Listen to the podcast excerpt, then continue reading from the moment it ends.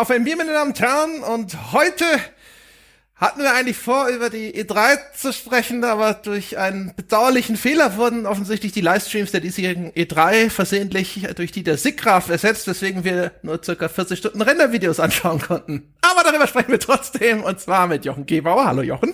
Ich möchte heute nicht Jochen genannt werden. Ich möchte heute, ich bin heute nämlich nicht der Jochen, ich bin heute der freundliche E3-Relativierungspanda. Mhm. ich habe mir nämlich gedacht, wenn ich jetzt der Jochen bin, ja, wo, wohin führt denn das? Bei der nächsten E3, wo der Jochen da sitzt und sagt, es war ja mal wieder viel heiße Luft um überhaupt nix und dann kommen ein paar Leute im Forum und sagen, man muss sich doch auch mal freuen können, man muss doch auch mal das Gute im Kleinen sehen, Vorfreude ist die schönste Freude und da habe ich mir gedacht, heute bin ich mal der freundliche E3-Relativierungspanda und sage nur Gutes über die E3, was bedeutet, dass ich wahrscheinlich sehr lange freundlich schweigen werde. sehr gut. Kannst du nicht einfach unter Pseudonym mitmachen? Dann stellen wir dich einfach immer vor. Als, keine Ahnung, Ochen Ebauer. Ich bin der freundliche E3-Relativierungspanda. Seid doch einfach froh, dass ihr einen habt, ja? Andere Podcasts, andere Magazine wären froh, wenn sie freundliche E3-Relativierungspandas mhm. haben. Wir werden ja, ganz Pandas sind Pain in the Ass. Weißt du, was das kostet, so ein Panda, ja, am Leben zu halten? Ja. Die sterben ja alle. Ich hätte gern jetzt einfach ein bisschen Bambus und dann bin ich doch schon glücklich und dann freuen wir uns doch alle, dass wir so viele schöne Spiele gesehen haben. Das einfach wäre. Aber wenn du gesund bist, können wir dich hinterher irgendwann zur Paarung nach China verkaufen an den Zoo. Da gibt's richtig Asche. Oh, da freue ich mich drauf. Zuerst sollten wir ihn betrunken machen. Freut sich nicht mehr, wenn er sieht, wie groß Pandas in Wirklichkeit sind und was die für Zähne haben. Aber das muss er ja jetzt noch nicht wissen. also auf jeden Fall auch mit dabei ist Sebastian Stange oder, weiß ich nicht, möchtest du der glückliche E3 Halbwaschbär sein diese Woche? Ich bin äh, in, in dieser Woche dann doch irgendwie E3 nostalgisch geworden. Denn meine steile These ist, diese, die diesjährige Online E3 bildet eigentlich ganz gut die Offline E3 von Anno dazu mal ab. Weil sie auch das ganze Spektrum an Schund und Langeweile ähm, nach Hause transportiert, das ich als Magazinredakteur oftmals auch auf dem Showfloor erlebt habe. ja, es gab eine digitale Kentja Hall, meinst du? Bitte? Die digitale Kentja Hall ist mit dabei diesmal. Oh, die, die sagt mir jetzt gar nichts. Du, du meinst die Concourse Hall? Nein, Kentja ist doch die ganz unten. Warst du da noch nicht auf der E3? Früher war in der Kentja Hall ganz unten, ganz im Keller. Da es war gab immer eine der Kellerhalle? Ganze, ja. Die habe ich nie kennengelernt. Ich kenne bloß äh, South Hall, North Hall und diese Concourse, dieses, diese, diese Halle in der Mitte. Hall.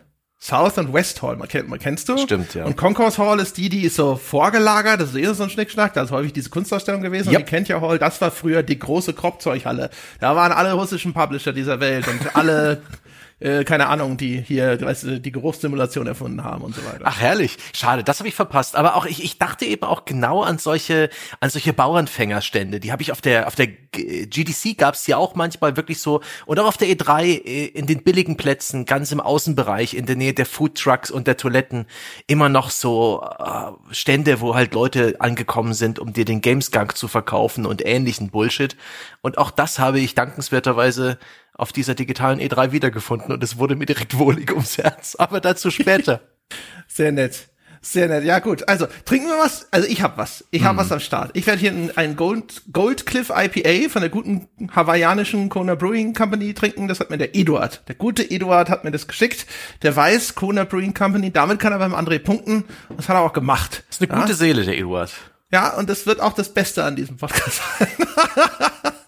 Trinkt der Jochen auch was? Ein freundlicher E3-Relativierungspanda kann selbstverständlich auch ohne Alkohol gut drauf sein. Deswegen trinkt der freundliche E3-Relativierungspanda heute, hat er vor sich stehen, ja, ein äh, magnesiumhaltiges äh, Mischgetränk, damit auch wieder durch die heißen Temperaturen und die ganze Vorfreude, ja, diese, die, die, die wichtigen Mineralien, die aus dem E3-Relativierungspanda äh, rausgeflossen sind, die müssen ihm wieder zugeführt werden. Kann es sein, dass der Panda... Das, das Gimmick ist jetzt schon alt. Kann es sein, kann sein, dass der Panda einen kleinen Kater hat? Hm? Nein, nein, nein. Wie gesagt, ein, ein, ein, ein guter E3-Relativierungspanda, der kann auch ohne Alkohol gut drauf sein. Ich brauche das nicht. Oh Mann, sehr mhm. gut. Aber ich bin bei dir, André. Beschissenstes Gadget ever. Mal gucken, wie lange wir es durchhalten. Leute, sitz jetzt. so, so, so leicht könnt ihr mich nicht ins Boxhorn jagen. Ich freue mich so auf die Diskussion mit euch. Meist abgebrochene Folge ever. Was habe ich denn hier? Ein bergisches Radler oder bergischer Radler Naturtrüb mir zugeschickt vom, vom lieben Dirk. vielen Dank dafür. Ähm, das denke ich ist ein perfektes Sommerbier und ist doch irgendwie, sieht aus wie so ein, ein, trüber Zitronensaft aus von der Farbe. Exakt so. Und bin gespannt, ob das irgendwie auch Geschmack hat. Ne?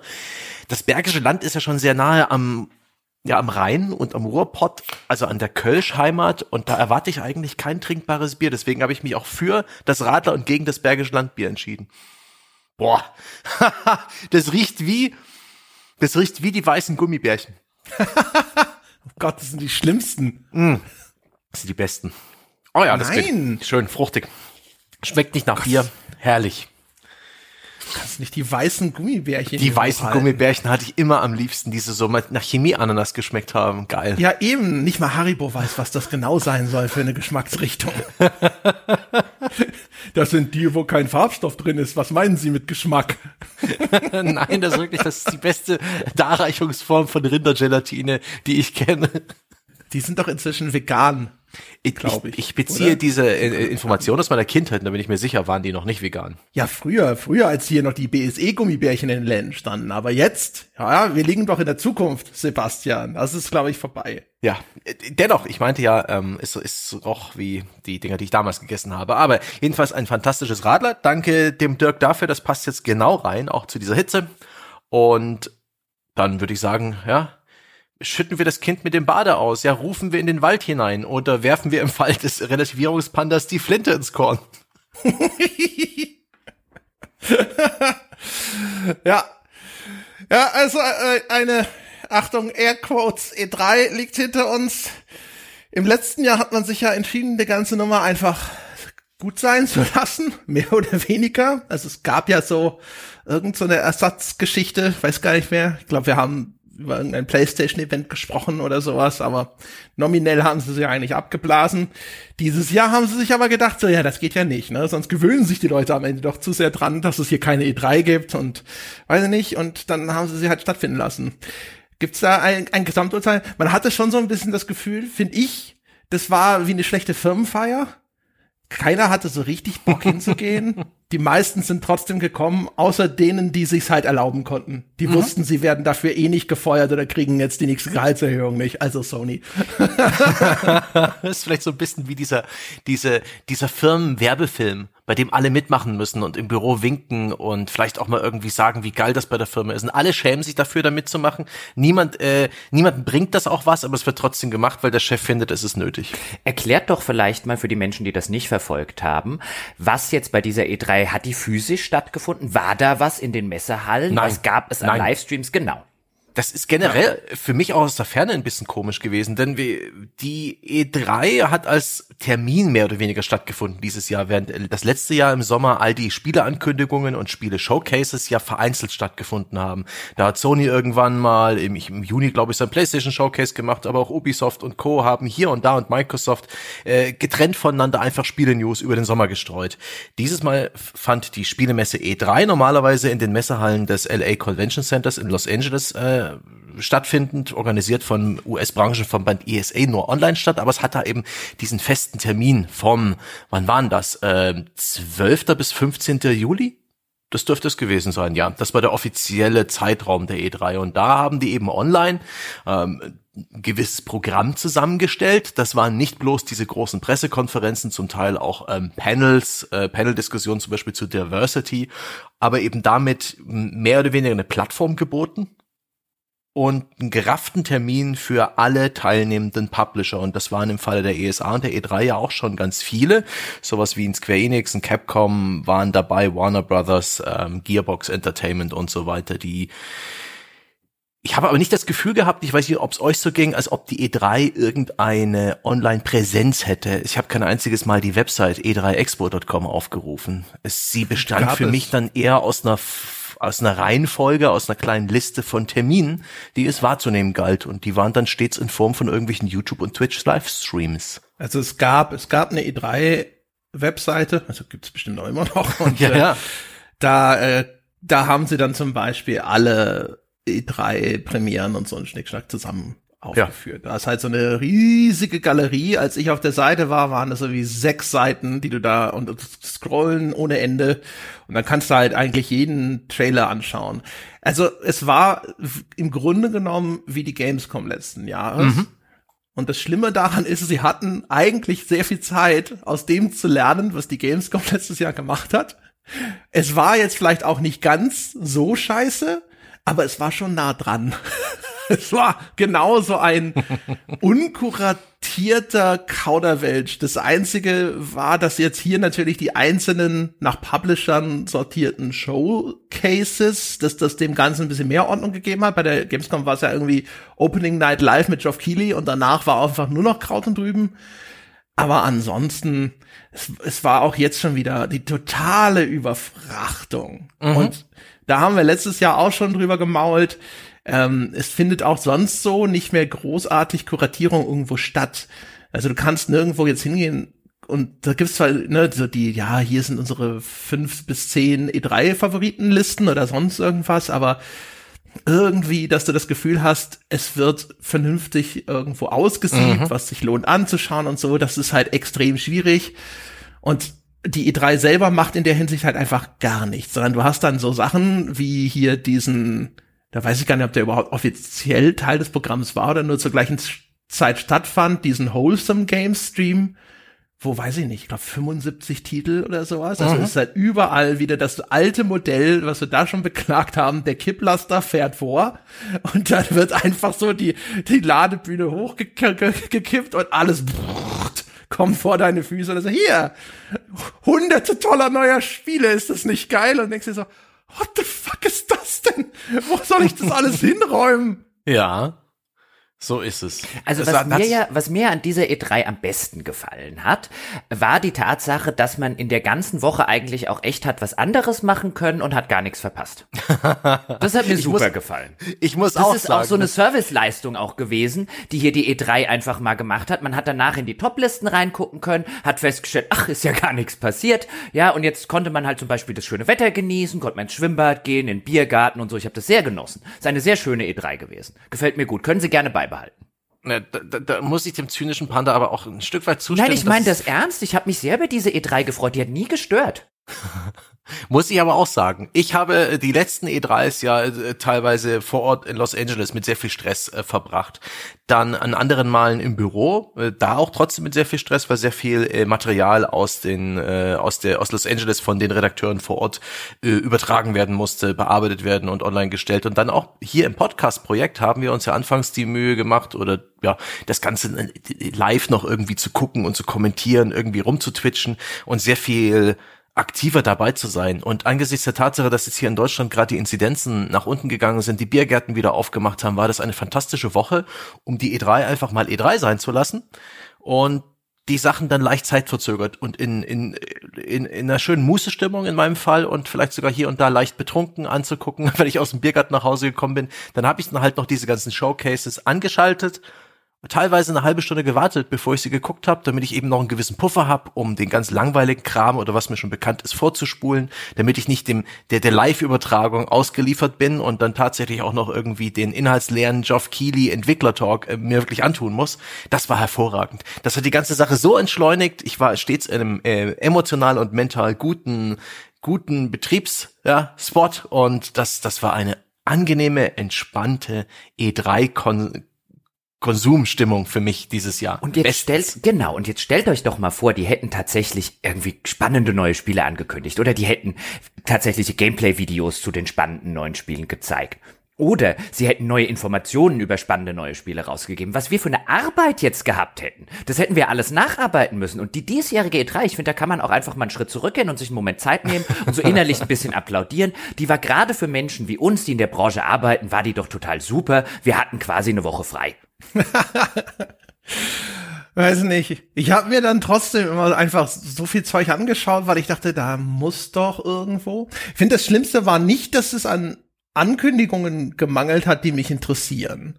Aber die Form war halt einfach unerträglich, weil da war halt nirgendwo Gameplay und es war schon jetzt immer der Trend zu weniger Gameplay, aber ich habe das Gefühl gehabt, Vielleicht trügt es, aber ich habe das Gefühl gehabt, zumindest so bei den wirklich relevanten, größeren Titeln und so, ich habe noch nie erlebt, dass sowas von gar nichts an Gameplay zu sehen war.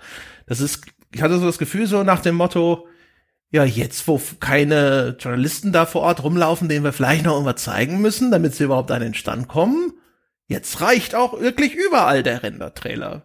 Es war natürlich auch sau viel Zeug, das gar nicht mehr dieses Jahr rauskommt, wo sie es einfach noch nicht zeigen können. Ja, das muss man natürlich dazu sagen.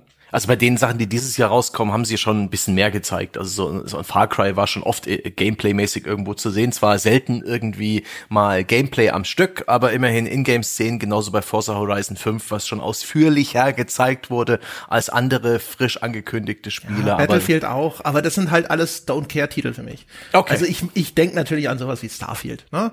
Ich finde den Starfield-Teaser, nennen wir es mal so, ja, finde ich to to total interessant. Also die angebotene Fantasie, cool für mich. Du findest den solange ich- der hat, der hat dir Anlass ge gegeben, irgendwas daran zu finden. Für mich war das einfach nur enttäuschend wenig. Ja, natürlich war es enttäuschend wenig, aber weißt du, wenn es nur was, was sie- ich, ich sehe was, wo ich denke so, oh, das sieht vielleicht aus, als wäre es jetzt nicht zu super futuristisch, ne, sondern halt vielleicht so ein bisschen grounded, äh, Weltraumpanoramen. Das Ding spricht davon, hey, neue Welten erkunden. Also, weißt du, die gleiche Falle, in die ich schon bei No Man's Sky und so getappt bin, ja. Und das ist halt, das ist schon cool. Aber wenn ich von dem Spiel halt wirklich gar nichts sehe, nichts, ja, dann ist es halt auch wieder für den Arsch. Dafür bin ich da in, in der Hinsicht leider schon zu abgebrüht. Also das einfach komplett gerendert ist halt so ein Ding, wo ich sofort denke, aha, na, Creation Engine 2 sieht immer noch scheiße Der war in-game. Der war in-game. Der war in-engine. Ja, na klar war der Ingame. Ja, war in Engine. So wie der damals der Star Wars Battlefront Trailer an der, war an ja der, auch in an der einen. Stelle, wo, wo, wo so ein, so, ein, so, ein, so ein Device zu sehen war mit so einem schwarzen Display, da spiegelt sich da irgendwie eine Lampe drin und die Spiegelung ist super grobkörnig und hat irgendwie 10 Frames pro Sekunde. Das spricht dafür, dass es nicht komplett vorgerendert ist.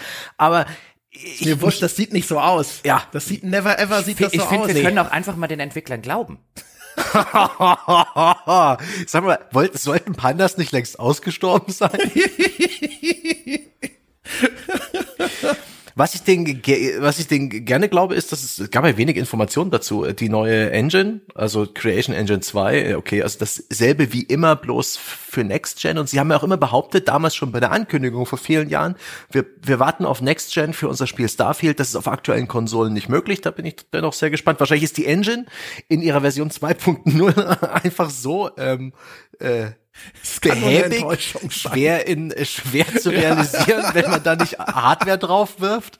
Andererseits haben sie ja diese Engine, die so diese das Wort, das Fachwort fällt mir gerade nicht ein, ähm, die jeden Gegenstand halt da verortet, wo er ist und das auch beibehält, auch wenn man da weggeht. Also ich kann mir vorstellen, dass es trotzdem cool ist, wenn eine das das Technikfundament dieser Bethesda-Spiele halt ein bisschen modernisiert wird und nicht mehr Ja, ganz natürlich so ist das cool. aussieht. Aber das Feature, das Core-Feature, was sie haben, ist ja, dass das eine geile Datenbank ist einfach. Ja. Ne? Also das heißt, kann halt einfach diese Persistenz gewährleisten. Persistenz, ganz Deswegen genau. sahen sie ja auch einfach immer aus, als wären sie eine Konsolengeneration hinten dran. Yep. Ja, und und das ist jetzt aber, weißt du, und da kann der Bethesda hinterher natürlich um die Ecke kommen und sagen, siehst du es da, ne?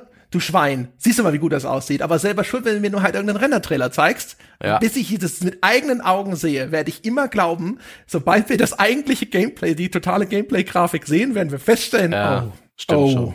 Und mich wundert ein bisschen, dass sie halt jetzt, ähm, nachdem sie, als sie damals noch alleine auf der E3 waren, als sie noch nicht zu Microsoft gehört haben, eher so diese Strategie gefahren sind, wir kündigen ein Spiel auf der E3 an und im Herbst kommt's raus. Das haben sie einmal gemacht. Haben auch andere Hersteller hier und da gemacht. Und war es jetzt für mich schon wieder ganz schön frustrierend, praktisch nichts groß zu bekommen an, an, an Informationen und Trailern und dann kommt das Ding auch erst in einem Jahr. Also jetzt wartet doch echt mal. Also das ist für 25 years in the making. Ja, das war der große Claim. Also seit 25 Jahren ist jetzt endlich die Technik da, damit Bethesda das Spiel machen konnte und kann, was sie schon seit 25 Jahren machen wollen. Und was ist denn da jetzt noch ein Jahr?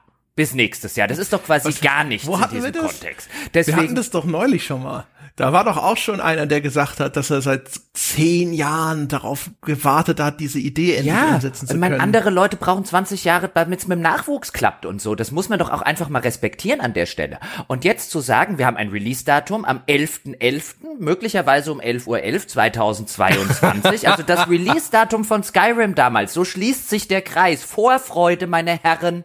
Ja, da, Ja. da geht hier mein ganzes Panda-Fell quasi. Also wenn ich ein männlicher Panda wäre, dann würde hier noch was anderes hochgehen. Das ich bin ja- aber neutraler Panda natürlich, Ja. non-binär.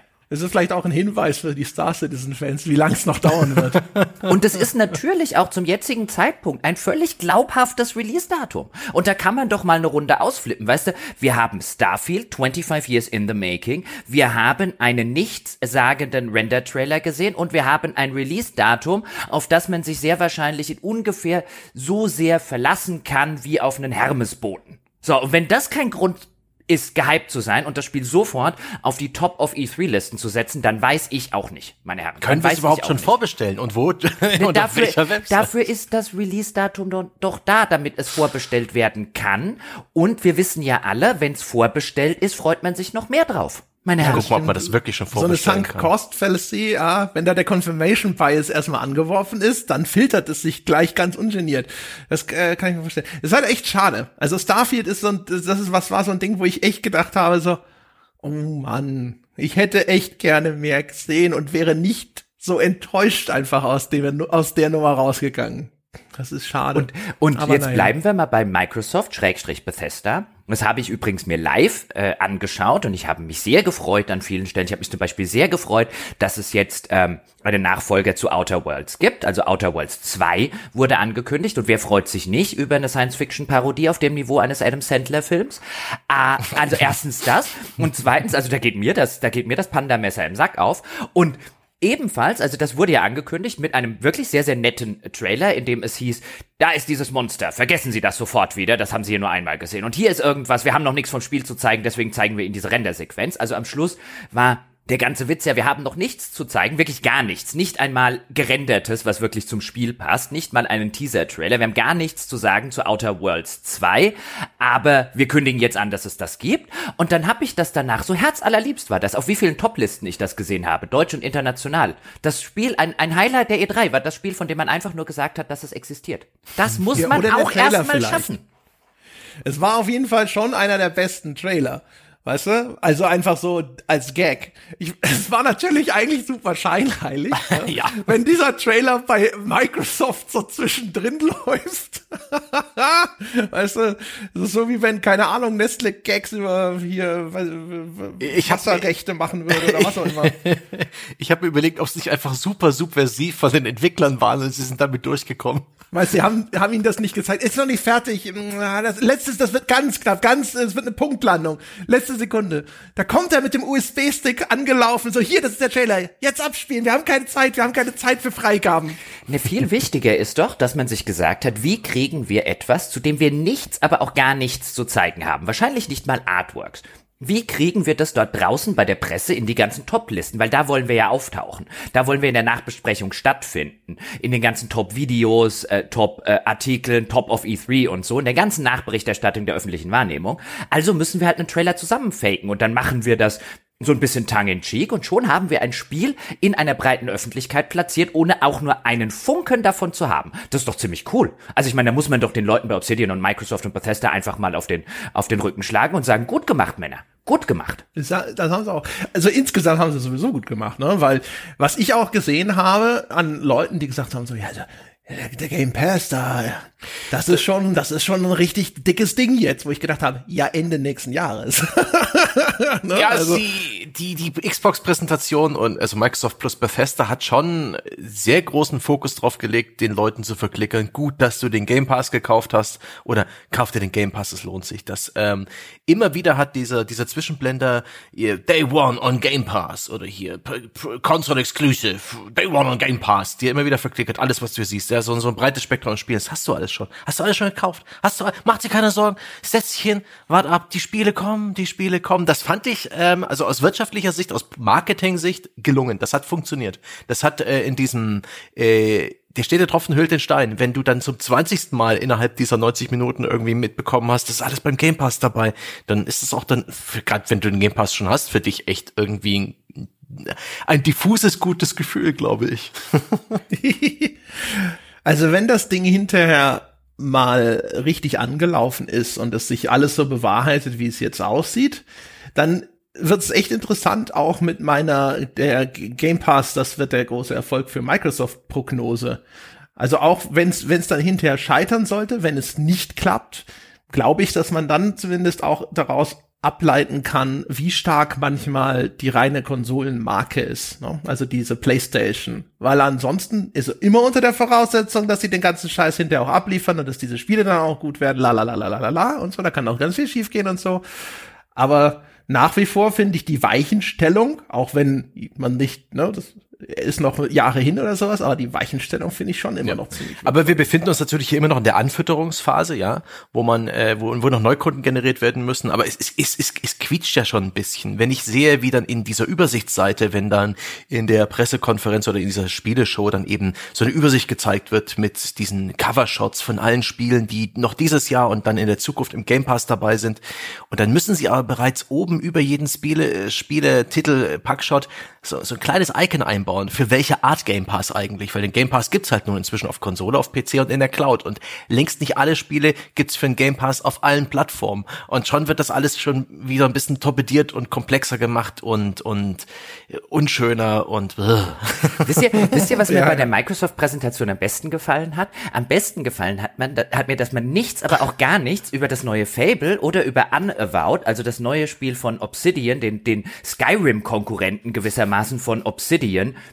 in ihrer Pillars of Eternity mhm. Welt gesehen hat. Also da hat man nichts gesehen und ich finde das so toll. Jetzt kann ich mich schon auf die drei nächstes Jahr freuen. Ja. Äh, habt ihr gehört zu Everlast oder wie hieß das Everlast? Dieses äh, von Rare, dieses Fantasy Game mit diesen Ever riesengroßen Wild? Everwild, ganz genau. Ähm, mit diesen riesengroßen Fantasy Tierfiguren und so, das so ein bisschen so ein Miyazaki Look hatte letztes Jahr, wo sie letztes Jahr offen zugegeben haben, ganz erfrischend war das, ne? Das wird da wird sich der Panda erinnern, dass sie noch gar keine Ahnung haben, wie das Gameplay aussehen soll. Ja, aber das ist doch eins, das ist doch eins dieser ach, sieht das Herz allerliebst, äh, ja. sieht das Herz allerliebst aus Indie-Spiele, von denen es jedes Jahr so 20 Stück gibt und dann spielt man sie und dann sagt man, ja, Herz allerliebst ausgesehen haben sie. Und Herz allerliebst ist doch cool.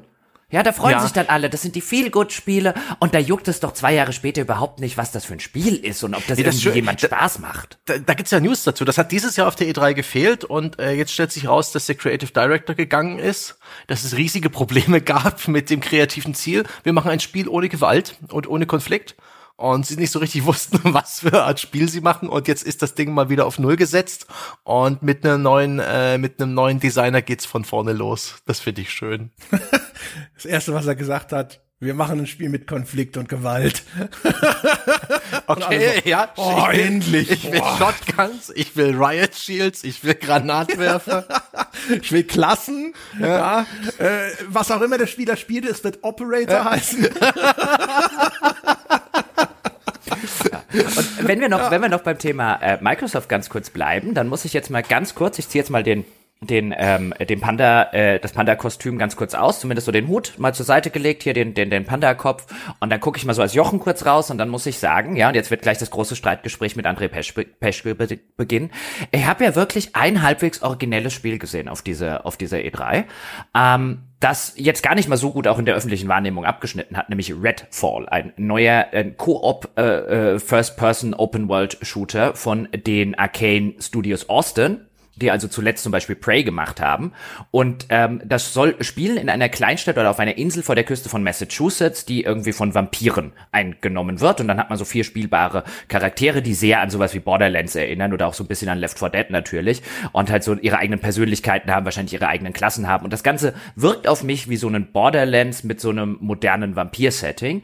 Und dann sitzt der äh, ach so zynische Grinch-Jochen da und denkt sich wenigstens mal eine Sache, die im Spielebereich noch nicht totgelaufen ist. Das war das originellste Spiel. Ich nehme, was ich kriegen kann. Vampire ähm, machen insta jedes Spiel besser. Wenigstens keine Zombies. Vampire sind noch nicht totgelaufen? Also, also im Gegensatz zu Zombies, gib mir Vampire. Okay. Vampire, wie, wie, viele Spiele mit Vampiren kennst du? Alter, Zombies. Ja. Äh, ich habe einen so irrationalen Hass auf diesen Trailer.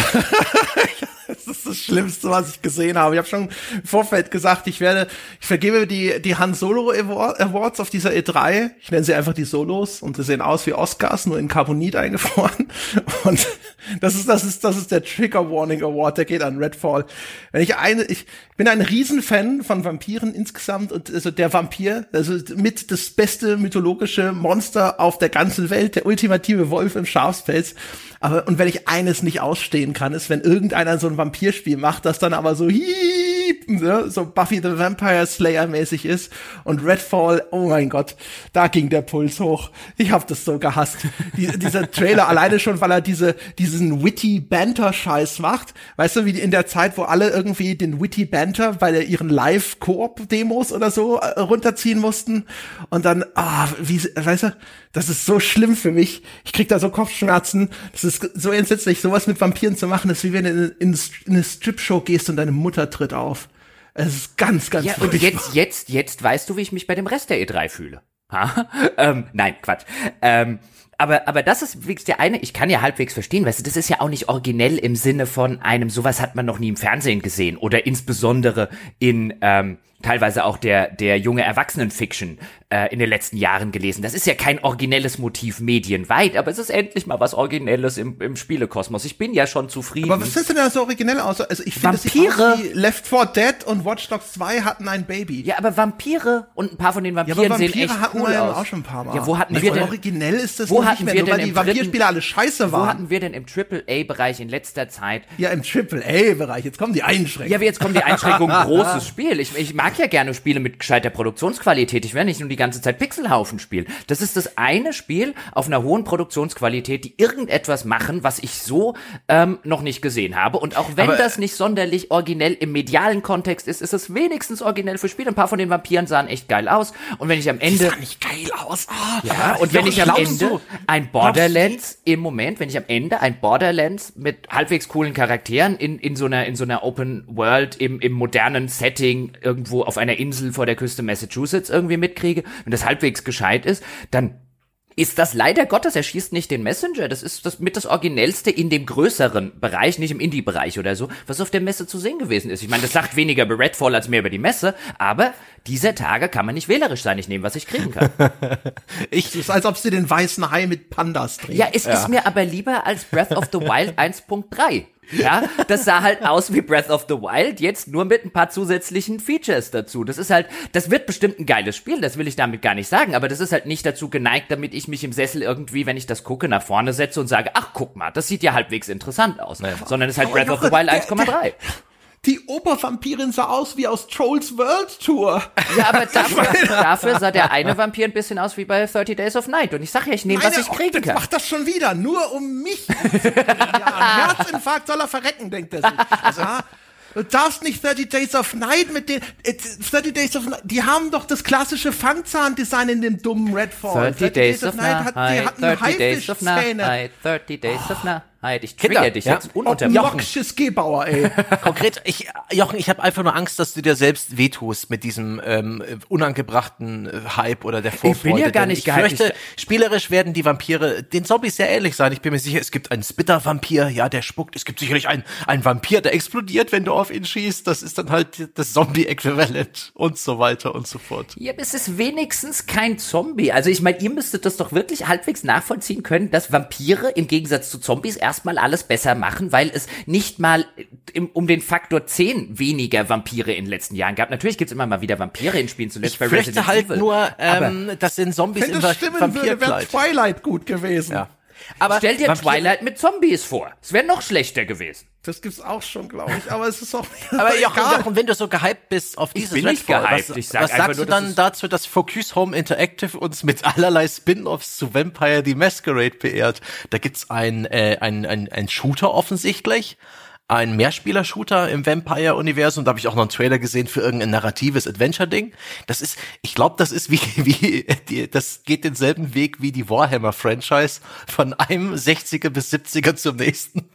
Ja, das ist aber. Da gab's, gab's nicht dieses, dieses Coteries of New York, so Visual Novel-artiges? Die Das gab's doch schon. Da gab's schon mehrere Visual Novels in den letzten Monaten und das ist, die sind da sehr umtriebig, alles Mögliche zu diesem Spiel, zu dieser Marke zu machen. Das ist ja eine Pen and Paper Marke eigentlich und Vielleicht haben sie da auch irgendwie ein Zielpublikum, genau wie bei Warhammer, wo auch mhm. jedes Spiel immer so ein bisschen hä, ist, aber sie verkaufen. Ja, das, aber das ist ja ein bisschen die Strategie, die Focus jetzt jetzt definitiv mhm. auch in den letzten Jahren gefahren ist, also ein bisschen eigene IPs natürlich zu machen ja. ähm, und dann aber auch drauf zu setzen, ein paar Sachen halt einzukaufen. Und sie haben jetzt, glaube ich, die die komplette Vampire-Lizenz, also die einzigen, die noch was anderes machen dürfen, ist ja ist ja Bloodlines 2, weil die halt schon angefangen hatten. Mhm. Und jetzt werden sie das benutzen für viele verschiedene Spiele wie eben Warhammer. Aber das ist jetzt nichts, was geneigt wäre, mich jetzt irgendwie zu Jubelstürmen zu veranlassen, weil halt für die Sorte Spiel, deswegen habe ich halt auch gesagt, auf einem höheren Produktionsniveau, da wird mm. vielleicht auch mal ein cooles Double-A-Spiel dabei rauskommen, das will ich gar nicht bestreiten. Aber jetzt ein First-Person-Spiel im Vampire-Universum auf dem Produktionsniveau, was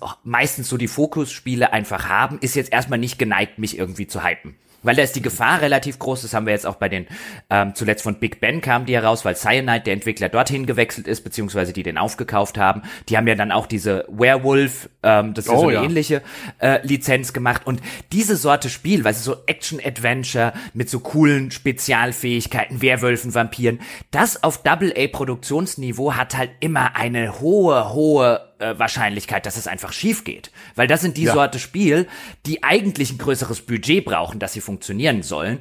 Und es gibt immer mal wieder so Ausnahmen, also jetzt in, im anderen Kontext zum Beispiel das Greedfall vor einiger Zeit mhm. von Spiders, das immer am Rande war von, es ist eigentlich zu billig und zu schwach, um zu funktionieren, aber immer am Ende trotzdem noch funktioniert hat, aber das einen sehr schmalen Grad gelaufen und viele fallen da halt auf der, auf der falschen Seite runter und da bin ich halt einfach ein bisschen, bisschen grundskeptisch mittlerweile, weil wenn du dir einfach die Track Records dieser Sorte Spiele anguckst, dann hast du, hast du zehn Rohrkrepierer für eins, was gut ist. Mhm. Ja, wenn, wenn, du schon über Greedfall redest, und das ist ja das Spiel des französischen Entwicklers Spiders, die hatten ja auch ein neues Spiel gezeigt, das haben sie schon länger angekündigt, aber jetzt gab es einen neuen Trailer zu einem, ich habe den Namen gerade hier nicht vor mir, Steel aber Rise, die französische oder? Revolution mit Robotern. Steel Rise, ja, das ist, das ja. ist so ein bisschen die Sache eigentlich, natürlich klingt's erstmal interessant. Weißt du, Roboterarmee von Louis dem 16. war es, glaube ich, und, und du musst irgendwie äh, Paris befreien, die irgendwo im, im, in der Renaissance und im späten Mittelalter von irgendeiner Roboterarmee. Das klingt ja erstmal absurd dämlich und deswegen interessant. Aber das ist genau die Sorte Spiel, bei der ich sehr, sehr skeptisch und vorsichtig mittlerweile bin. Hm. Ja, ich muss gleich wieder den Panda-Hut aufsetzen. Schlicht und ergreifend, ähm, weil aus den Gründen, die ich genannt habe. Also erstmal kommen Roboter. Roboter finde ich persönlich machen alles erstmal insta schlechter. Weil? Während Vampire alles insta besser machen, ist Roboter irgendwie langweilig. Also da fand ich sowas wie Greedfall, so ein Alternative History Setting mit irgendwelchen magischen Kreaturen und so weiter, finde ich persönlich einfach interessanter als Roboter.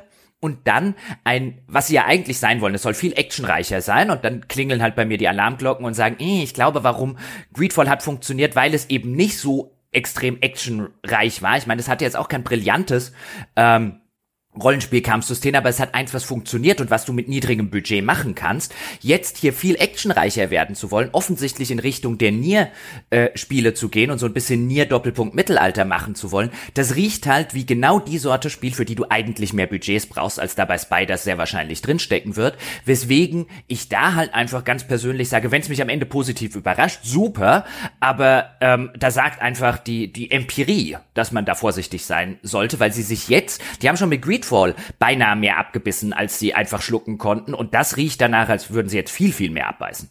Ach ja. Ja, da bin ich eigentlich auch bei dir. Aber äh, so Double-A-mäßig gab es auf der E3 echt dieses Jahr sehr viel.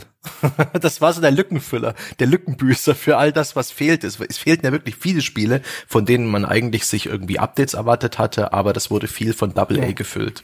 Das sind ja ein Jones Spiel, ne? Machine Games. Ja. Da hat man auch gedacht, vielleicht Kommt mal was? Ja, oder was Nichts. Rocksteady macht oder eben äh, so vieles anderes. Ich habe das ist alles gerade nicht so bam bam bam was parat, ich, aber da fehlt so viel. Was ich interessant fand, ist, wie wenig man eigentlich über Sachen gesehen hat, die jetzt äh, dieses Jahr kommen sollen. Also war oder habe ich das verpasst? War ich da zufällig gerade irgendwie Getränke holen oder so? Gab es irgendwas zu dem zum Beispiel Tokyo Ghostwire? Von Shinji nee, Mikami auf der in der Microsoft-Geschichte? Das, äh, das, ist ähm, erstmal PlayStation-exklusiv, deswegen wird es wahrscheinlich bei Sony aufgehoben sein. Und Ach, Sony richtig. fehlt halt dieses Jahr auf der E3. Und das merkt man. Und die werden sicher diesen Sommer irgendwann noch ihr. Aber das ist ja auch ganz interessant, dass, die, dass Bethesda bringt ein Spiel raus, was jetzt erstmal Sony exklusiv ist. Mhm. Und dadurch, dass sie jetzt Microsoft gehören, sagen sie in ihrer Pressekonferenz gar nichts zu einem Spiel, Natürlich das sie jetzt nicht. rausbringen. Ja. Hm. ja. Wobei, also man muss ja, ne, Sony macht im, was, im Juli oder so, Wahrscheinlich. Später, aber die haben auch irgendeinen Showcase, glaube ich, schon angekündigt. Und G noch nicht angekündigt, aber es kommt natürlich auch eher hin. No? Also das wird auch Sony ja recht sein, dass da das Pulver noch nicht verschossen ist. Ja. Nee, natürlich nicht. Ja. Aber ich sag mal, also eigentlich hätte ja der Entwickler und, und Publisher letztlich des Ganzen auch ein Interesse daran, das bei sich zu zeigen. Mhm. Nicht der neue Publisher. Ja, offensichtlich der nicht. ähm, aber das stimmt natürlich, hatte ich gar nicht mehr auf dem, auf dem Schirm, dass das natürlich Sony-exklusiv ist. Und ich meine, eine große Story hatte Sony ja auf dieser E3 und das war eine der, der Stirnrunzelmomente der ganzen Veranstaltung. Nämlich, dass da ein neues Studio gegründet wurde, namens Deviation Games und dass die jetzt zusammen mit Sony an einer brandneuen, revolutionären IP arbeiten und es gab sonst keine Informationen. Und doch gab es da auch lange Interviews dazu. GamesIndustry.biz hat zum Beispiel den die Firmengründer und, äh, interviewt, die haben früher bei Treyarch gearbeitet und dazu auch noch gleich Hermann Huist im Doppelinterview den äh, aktuellen Leiter der Sony Worldwide Studios. Der hat früher bei Guerilla Games den Killzone und Horizon Zero Dawn äh, Entwicklern das Studio geleitet. Also da hat Sony auch durchaus ein bisschen Aufwand betrieben, in, um in irgendeiner Form mit einer Nicht-Nachricht während dieser E3, wo sie eigentlich nicht teilnehmen, präsent zu sein. Das war so weird. Könnt ihr euch das erklären? Das war eine große Stellenanzeige. Meiner Meinung nach. Da haben viele Magazine für Sony freundlicherweise eine Stellenanzeige geschaltet in Form ah. von Interviews. Das ist ein neues Studio, die werden jetzt heiern und deswegen haben sie diesen Kokolores da veranstaltet. Aber das sind wirklich, die Beiträge zu dem Deviation Games sind wirklich das Inhaltsleerste, was ich auf der ganzen, in der ganzen Zeit gelesen habe. Und die Artikel kämpften ja sowieso schon gegen diese Render-Trailer. Wir wissen eigentlich nicht wirklich was über das Spiel Flut an. Entschuldige bitte, ja? Ich habe gerade den Panda-Hut wieder aufgesetzt. Das muss man schlicht und ergreifend mal sagen. Also, der Dave Anthony, ja, der ist CEO von Deviation Games, also von dem neuen Entwickler und war vorher bei Treyarch verantwortlich unter anderem für Call of Duty Black Ops 1 und 2. So. Und der ist jetzt eben als der Chef, geht hin und sagt, pass auf, und ich zitiere von einer großen deutschen Spielewebseite, unser Spiel wird gigantisch groß werden. Es wird ein Titel, den die Leute jahrelang spielen können und der dafür auch gute Gründe liefert. Das Ziel ist, dass wir nicht nur die Spieler selbst für unseren Titel begeistern, sondern auch deren Freundeskreis und den Freundeskreis des Freundeskreises. Und wenn das keine Ansage ist, meine Herren, dann weiß ich auch nicht. Selbstverständlich ja. verdient das ein Interview. Also hätte da mir muss ich früher Panda schon recht geben, das klingt auch nach revolutionären ja, neuen Ideen. Hätte hätte man mir früher, ja, hätte man mir früher, hätte mir jemand mal so etwas ins Mikrofon gesagt, dann hätte ich auch gar nicht erwarten können, bis ich mein Exklusivinterview auf die Webseite gestellt habe. Ich meine, das sind Neuigkeiten, meine Herren. Also bei GamesIndustry.biz, das Interview gibt sogar hier und da ein bisschen in Informationen preis, aber eher dazu, wie Sony mit ähm, Studiopartnern arbeitet. Ich glaube, das ist auch die Absicht gewesen von Sony, dass sie sich so ein bisschen auch nachdem Microsoft jetzt hier so viel eingekauft hat, auch noch mal ein bisschen zu sagen, hey, wir machen das auch, wir machen das ein bisschen anders, dass die Studiokultur bei Sony zum Beispiel ein bisschen anders ist, dass äh, einer dieser Studiopartner wie jetzt äh, Deviation Games Games Zugriff auf alle äh, Assets und und die, die das Wissen der anderen Studios hat. Also wenn die die Engine haben wollen, können sie die nehmen und solche Sachen. Das finde ich schon ganz gut. Oh, zumindest ganz gut. Das ist ein ganz interessanter, ganz interessantes Infobit und dass auch die Unternehmenskultur da laut den äh, Deviation CEO ein bisschen ungewohnt ist, weil da offensichtlich Menschen bei Sony arbeiten, die mit den Teams reden, die wissen, wie Spiele entwickelt werden und dass man auf eine sehr pragmatische, zielorientierte Art und Weise miteinander, aber das ist schon wieder so bla bla. Also es ist vor allen Dingen bla bla bla, aber es gibt einen leichten Einblick in so ein bisschen die Firmenkultur Sonys, aber mehr auch nicht. Dafür, dass der Artikel bei GamesIndustry.biz auch endlos lang ist, ist da verdammt wenig rauszuholen. Und aber es ist echt, also, weißt du, zynische Leute könnten ja denken, dass Sony einfach ein bisschen Geld in die Hand genommen hat und gefragt, was kosten bei euch so ein Exklusivinterview? Aber wir sind ja nicht zynisch. Das würden wir mm -mm. nie behaupten. Also so als nee, nee. E3-Relativierungspanda sitze ich da und denke, natürlich sind die ganzen Journalisten weltweit, ja, ob jetzt deutschsprachig, englischsprachig, spanischsprachig, also so häufig wie das aufgepoppt ist, haben die natürlich alle gesagt, ein Interview mit Menschen, die uns nichts, aber auch überhaupt nichts sagen, keine einzige Information geben, natürlich führen wir das. So läuft Journalismus, kennen wir alle. Ohne Scheiß, ohne Scheiß, das, das, das Zynische ist eigentlich gar nicht zynisch genug. Nee. Sony hat dafür keinen Cent. Keines, äh, die Sony hat Keinen eine Woche vorher Cent hat Sony gesagt, Leute, ja.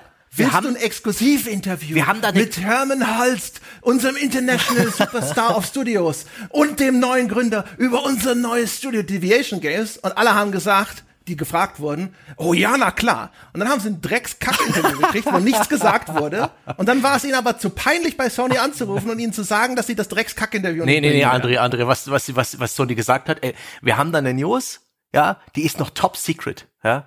Das ist ein völlig ja, unangekündigtes ja, Projekt, ja. ja. Das, das ist ähm, das Überraschungsei. Das wird, also da können wir dir jetzt noch nichts sagen, außer dass du vielleicht einen Interviewtermin buchen willst. Zwinker, zwinker.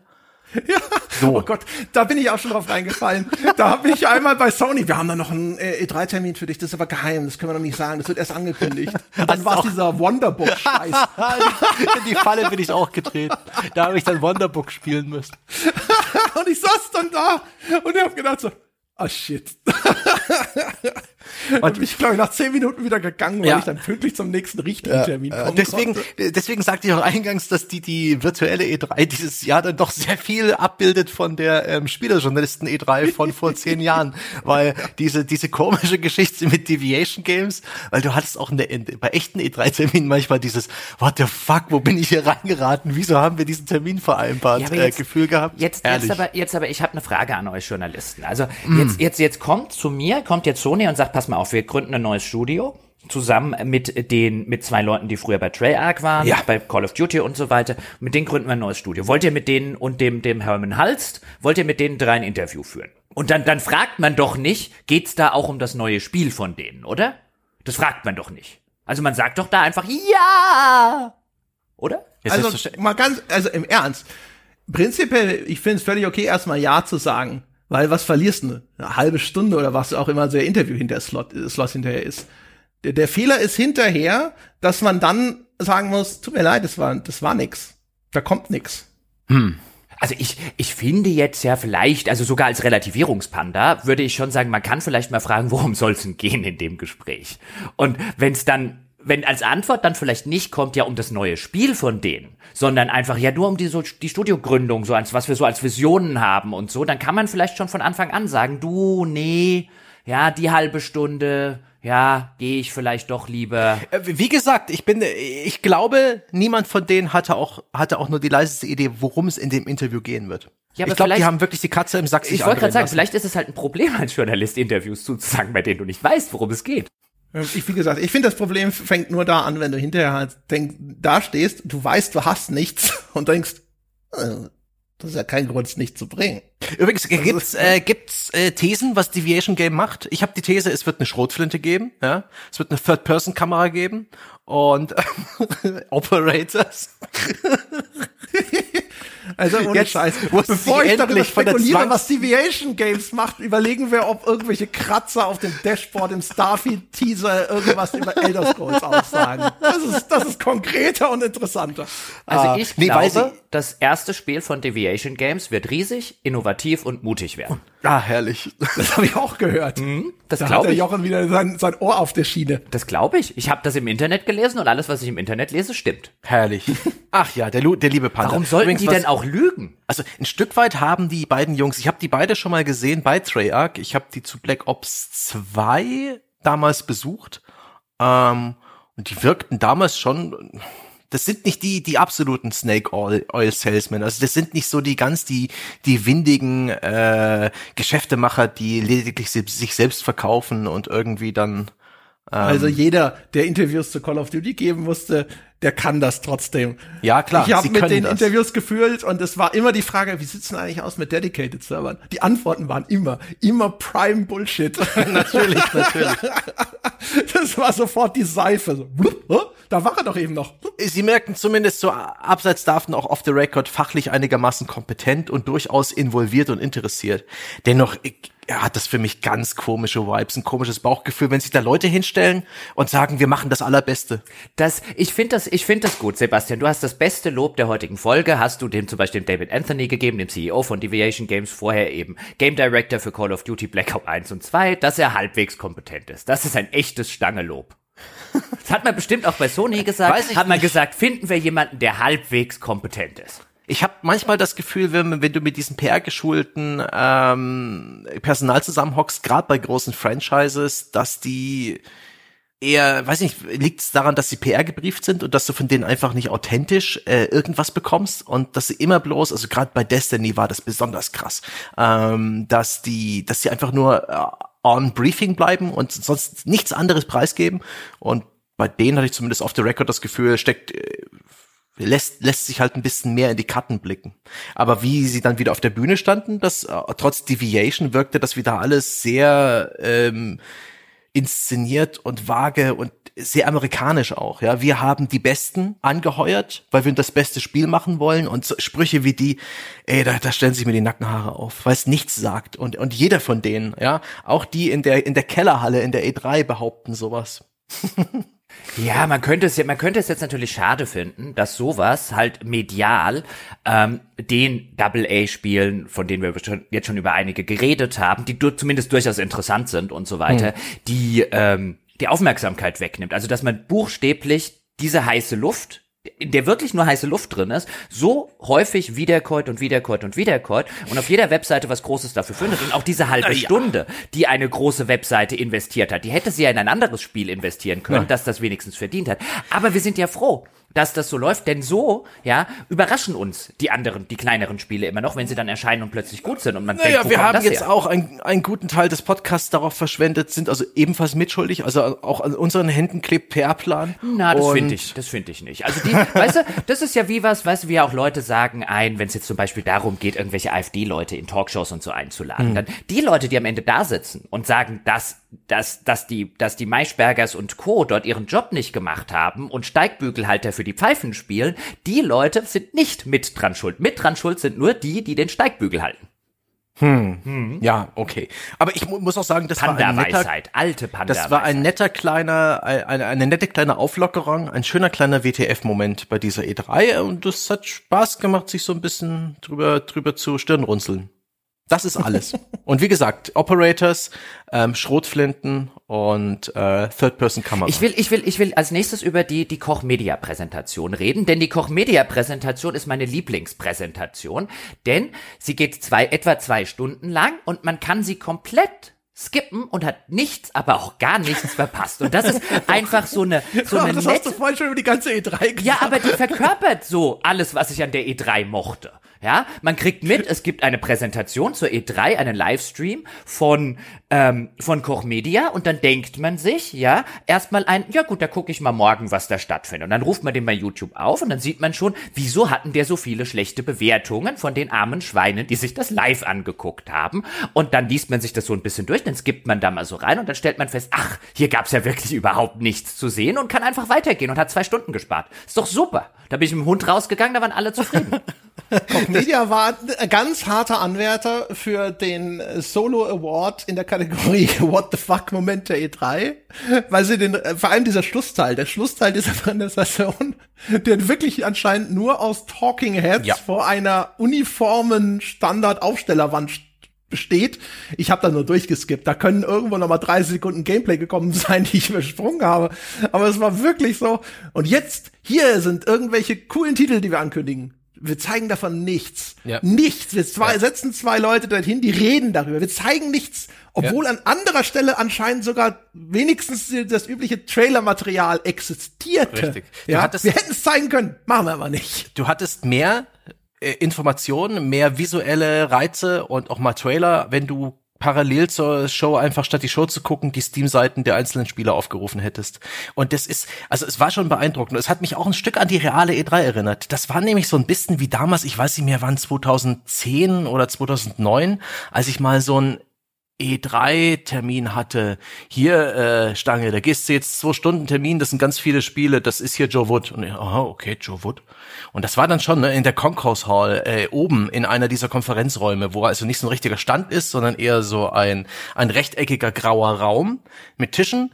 Und da waren dann Computer aufgebaut und ich hatte die ähm, langweiligsten ähm, zähesten zwei Stunden Termine auf der E3 meines Lebens, wo, wo irgendwelche Praktikanten, die absolut ke keine Ahnung hatten, was sie eigentlich zeigen, weil der Entwickler ist gerade nicht da, mir irgendwelche Gothic-Nachfolge, die aber nicht Gothic hießen, gezeigt haben wo ich irgendeine Painkiller-Version spielen musste, wo der Typ, der daneben saß, aber auch gerade nicht Bescheid wusste und wo alles so ein bisschen hemdsärmelig und schlecht organisiert und äußerst ununterhaltsam war. Und da fühlte ich mich so krass daran erinnert. Ja, die Koch Media E3, besser gesagt das Prime Matter E3 Showcase 2021 war wie der die Niete, ja, wo alle Kollegen dich belächeln, weil du die im E3 Terminplan hast, weil du da hingehen musst. Das war fantastisch.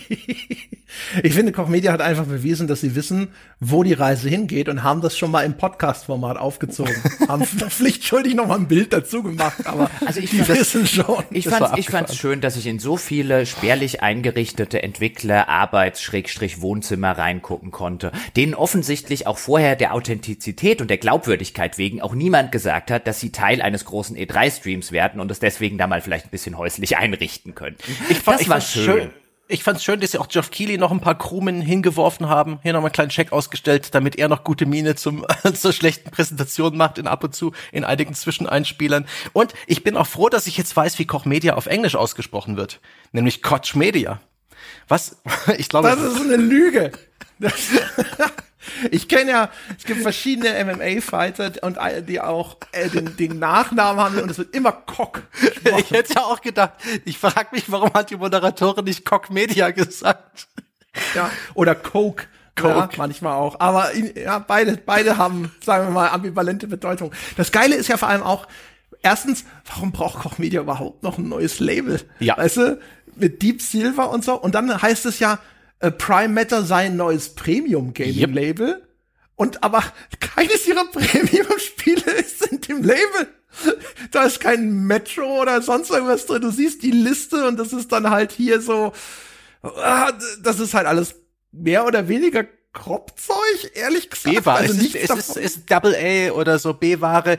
Das ja, ist, Crossfire Legion, Dolmen, Echoes of the End Encased, la la la und sowas. Und so denkst du die ganze Zeit so, aber, aber eure, eure Prime, euer Prime-Content ist doch Metro und Saints Row und jetzt THQ Nordic insgesamt gedacht, vielleicht noch alles, was in Zukunft von Gearbox und so Ja, kommt. vielleicht auch Dead Island haben sie ja auch noch und sowas. Ein Ja, bisschen genau. was geht da, aber äh, Timesplitters machen sie auch Neues, obwohl ich gar nicht weiß, weiß ob das gut werden kann. Aber Ja, Homefront. Ja. Aber das einzig Bekannte, was unter diesem Label offensichtlich aufgelistet wird, ist Painkiller und die letzten Painkillers, ich glaube, mit denen hatte Koch noch nichts zu tun, die kamen gleich Nee. noch von Joe, aber die letzten Painkillers waren jetzt auch nicht so. ja, was hatten, was hatten sie für uns? Ein Artwork, ein Teaser-Artwork als große E3-Neuigkeit. das war bitter. Oder auch bei Pain Painkiller. Okay, das ist eine abgetragene Serie, eine altehrwürdige. Da gibt's durchaus Fans. Aber da haben sie ihm auch gesagt, wir machen eins. Oh, und jetzt sagt der Entwickler mal fünf Minuten lang nichts dazu. Das war so, und ach, auch die, die, die Hemdsärmeligkeit dieser Veranstaltung. Die Moderatorin hat zum Beispiel, als sie mit Kingdom Come Deliverance, da mit dem Tobias Stolz Zwilling, dem PR-Mann da gesprochen hat, der da angekündigt hat, dass sie ein Stück Seife jetzt haben mit Kingdom Come Deliverance äh, Flavor und noch andere Merchandise-Produkte in Arbeit haben, was mich jetzt auch nicht so interessiert hätte, wie vielleicht die Zukunft der Spielereihe.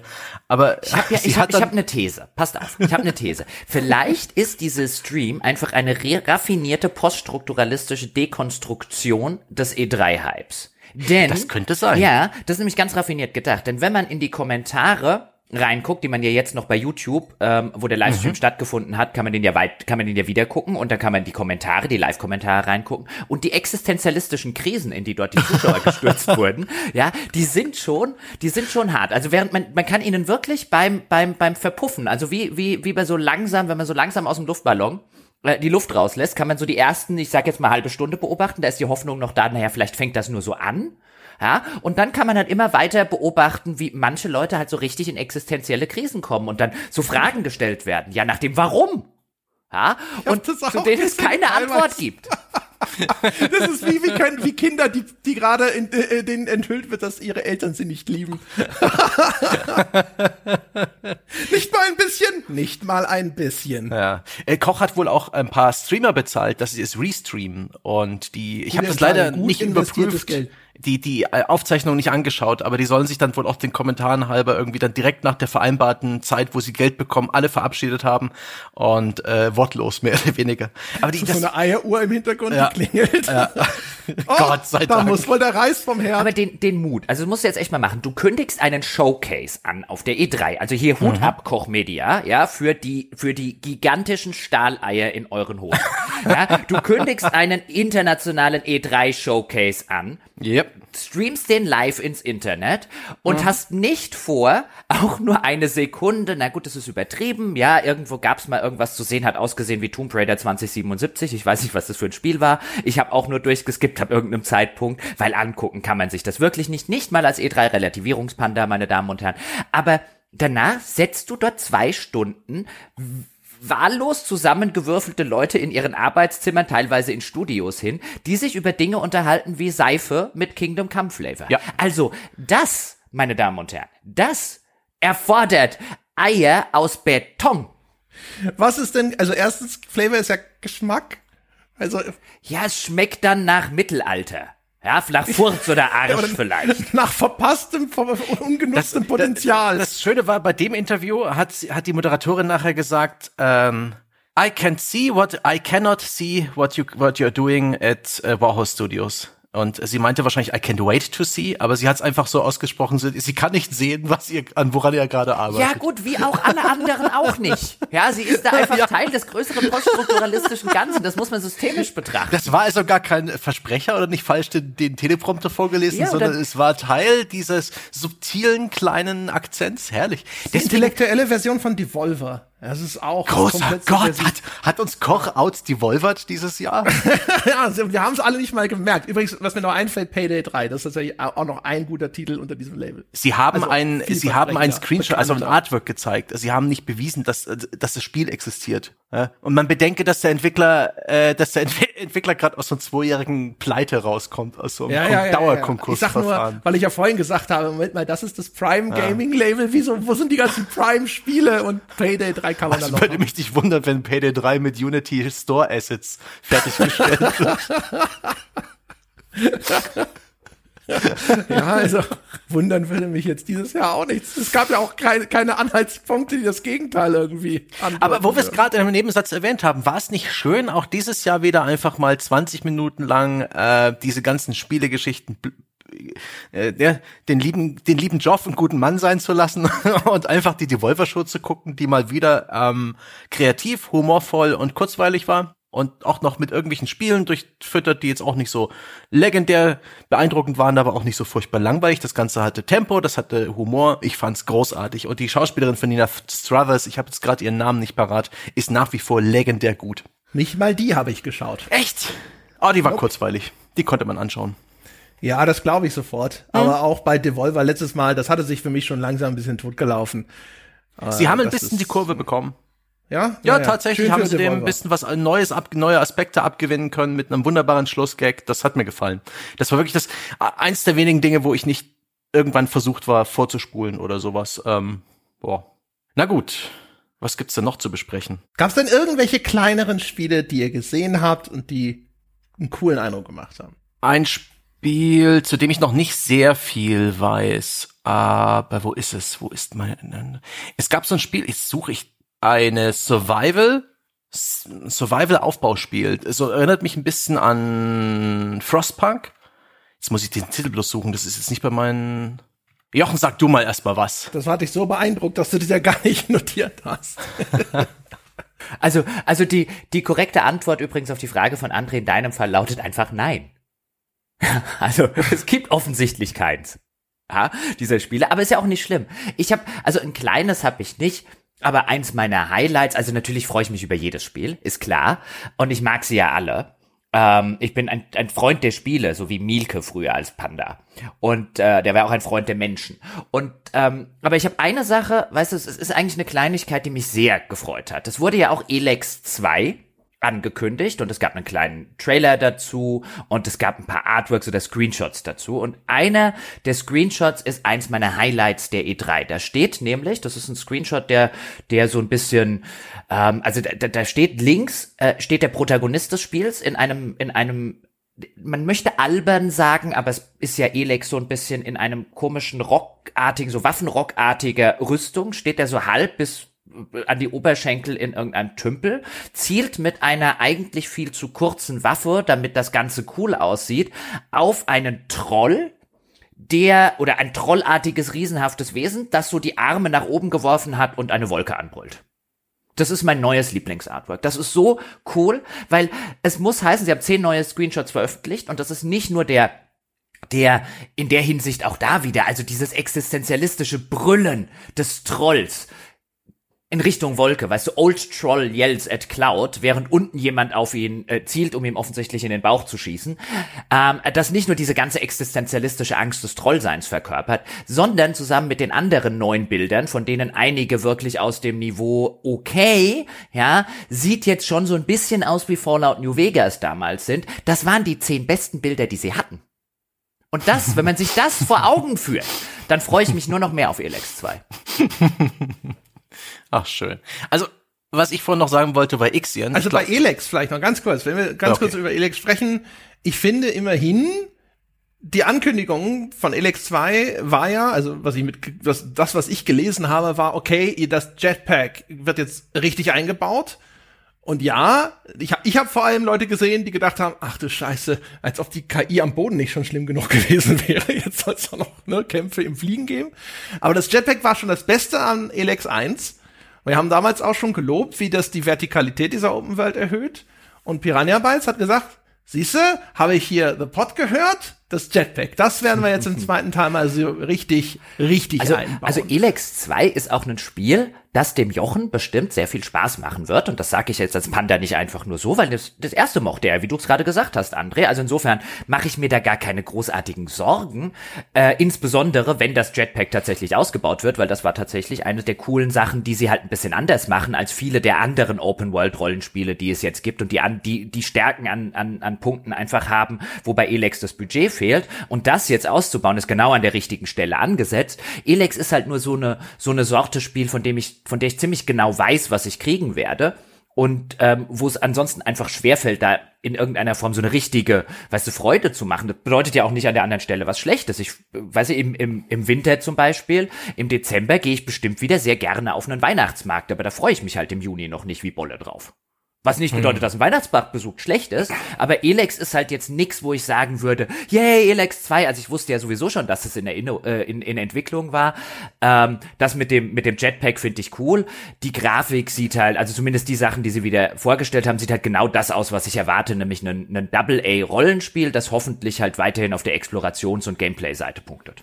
Hm. Ja, aber ich, wie gesagt, also das, was ich gelesen habe, das habe ich gedacht so, okay, das klingt nett. Ja, und ansonsten geht's mir wie du. Äh, dir, ich habe gedacht, Elix 2 lasse ich mir gefallen, aber sag mir Bescheid, wenn es raus ist. Ja, genau. Weck da mich, weck mich, weck mich, wenn es da ist. Ne? Da brauche ich keine großartige Vorberichterstattung und so weiter. Ich meine, Piranha Bytes ist halt die Sorte Entwickler, wo man in der Regel what you see is what you get. Und, und du weißt es halt, ähm, dass sie immer in der Regel ihre solide, gewohnte Qualität mit ihren äh, gewohnten Vor- und ihren Nachteilen abliefern. Und wenn man auf diesen bestimmten Geschmack so alle paar Jahre Lust hat, wie du und ich, André, dann, dann wird man da, wird man das sehr gut konsumieren können. Aber das ist jetzt echt kein Spiel, wo ich ähm, eine große Vorfreude aufbauen müsste und irgendwie lauter Previews und so weiter konsumieren müsste, weil ich also ich ahne, also ich, ich glaube, äh, oder ich wäre mir relativ sicher, André, wenn wir beide jetzt schon die Wertschätzung einsprechen, wäre sie nicht weit von der Realität entfernt.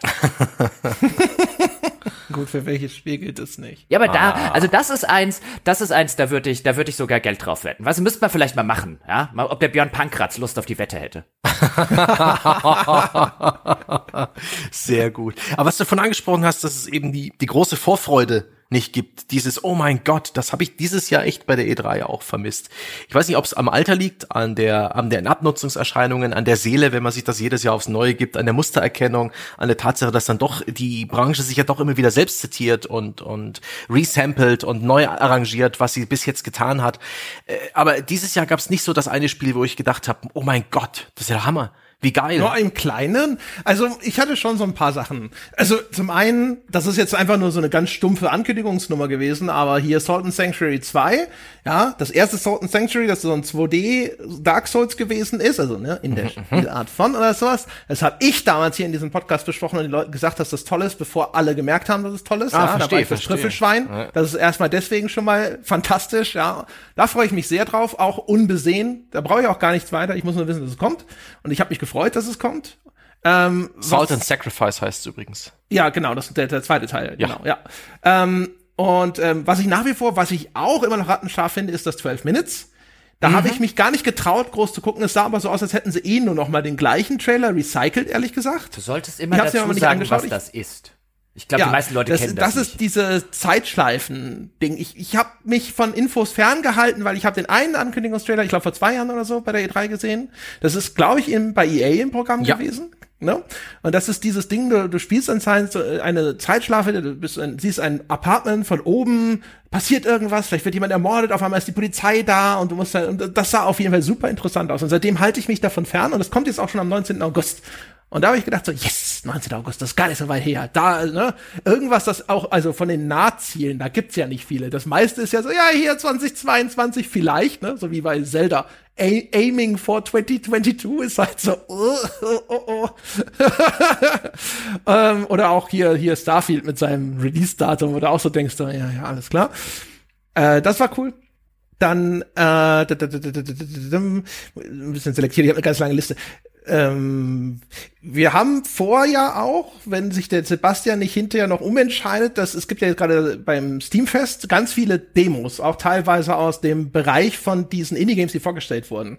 Und dass wir da uns Demos rauspicken, reinspielen und dazu werden wir noch einen Podcast machen. Nächster Sonntag-Podcast, äh, Feierabendbier oder sonst irgendwas.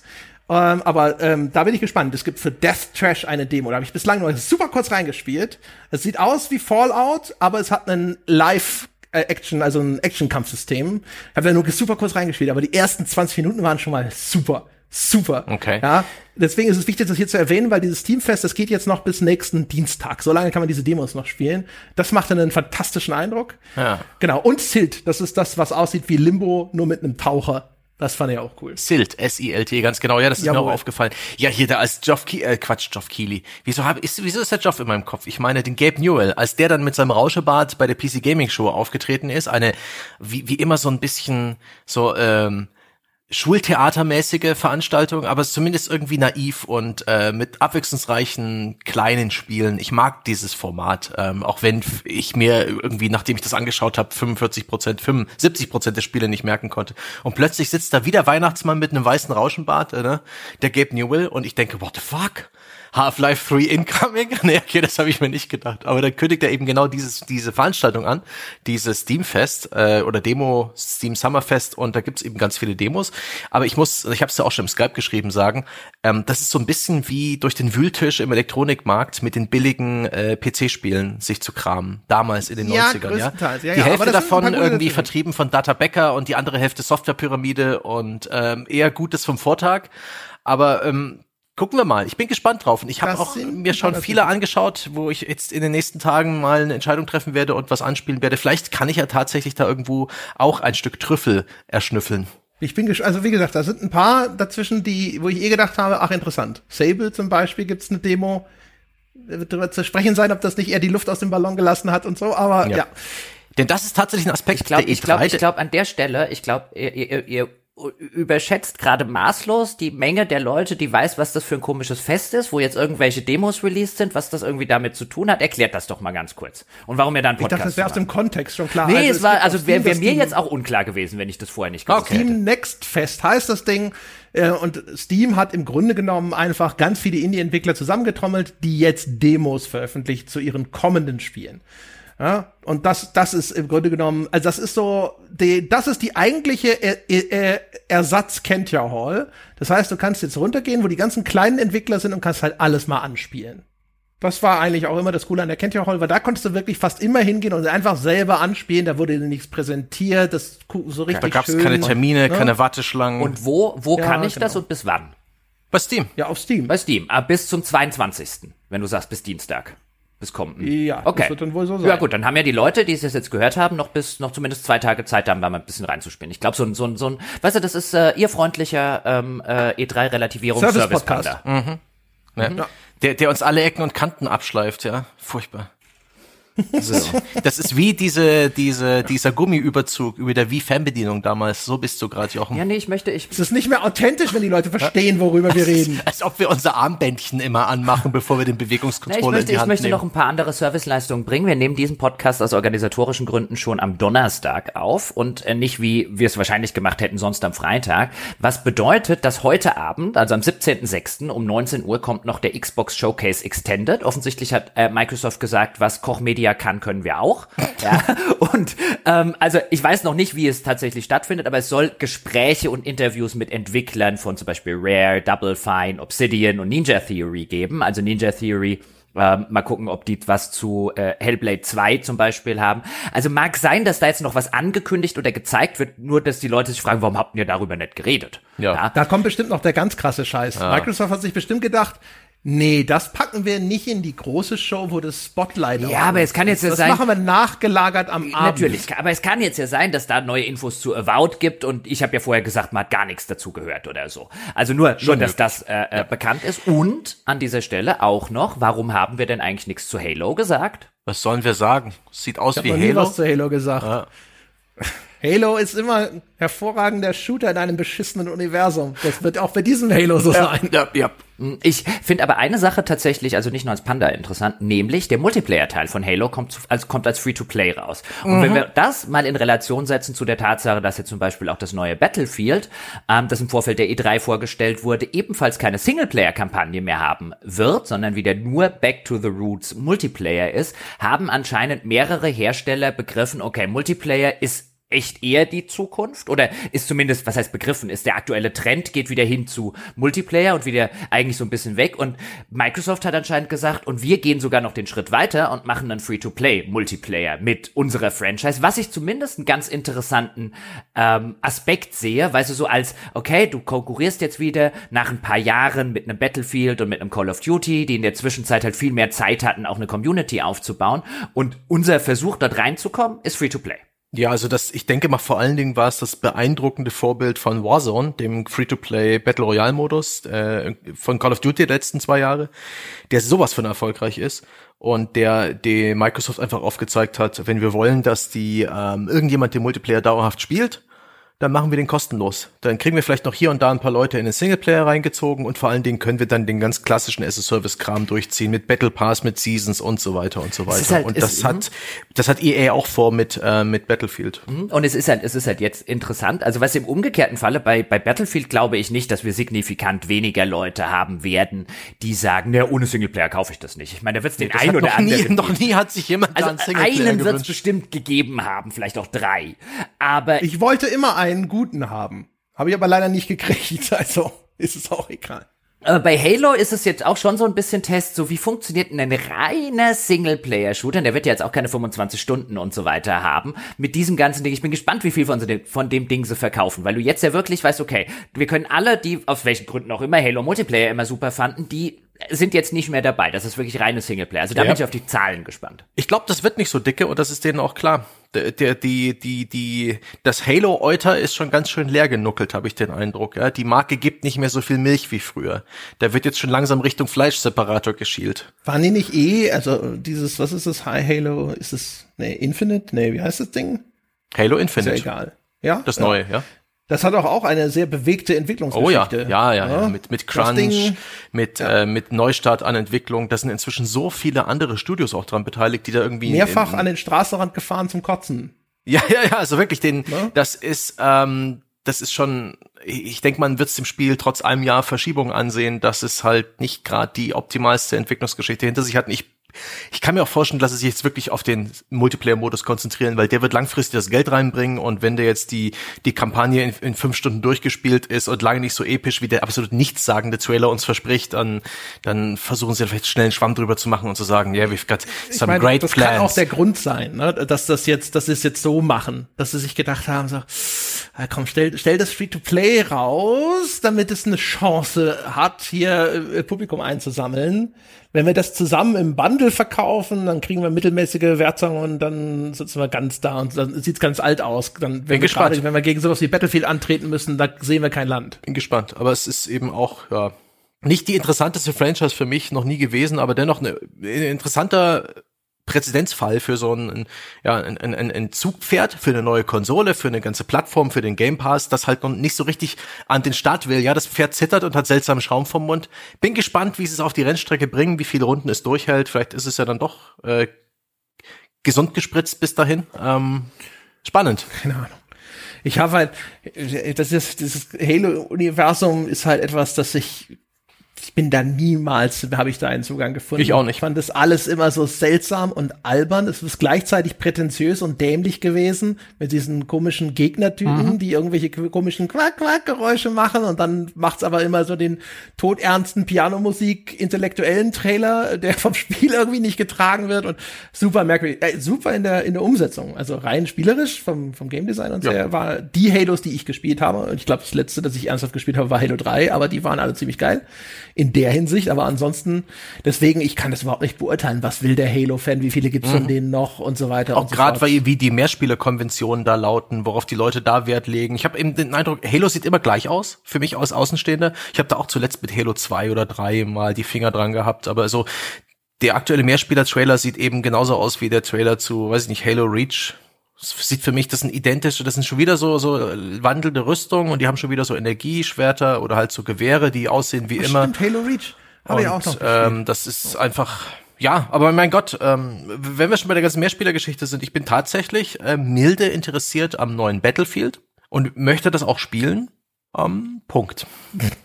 Das sah halt, ich fand dieser Battlefield-Trailer war halt so harter Fanservice. Der war, der war angenehm bescheuert also so dämlich. Also der Mann ist aus dem Flugzeug gesprungen und hat mit dem Raketenwerfer das andere Flugzeug kaputt gemacht und dann ist er wieder in sein eigenes Flugzeug eingestiegen. Das ist das Peinlichste an dem Trailer. Das ist, das ist, weißt du, das ist das virale Video, was ein Spieler wirklich gemacht hat, von vor, keine Ahnung, fünf Jahren oder noch länger, zehn vielleicht, ja. Und das war cool, als ich es gesehen habe, weil ich gedacht habe, krass, ja, das ist mal eine Mischung aus ja, aber da, da, Skill, zitiert, da, beeindruckend. Da zitiert Battlefield seine eigene Community, seine ja, eigenen Battlefield-Momente, das war okay.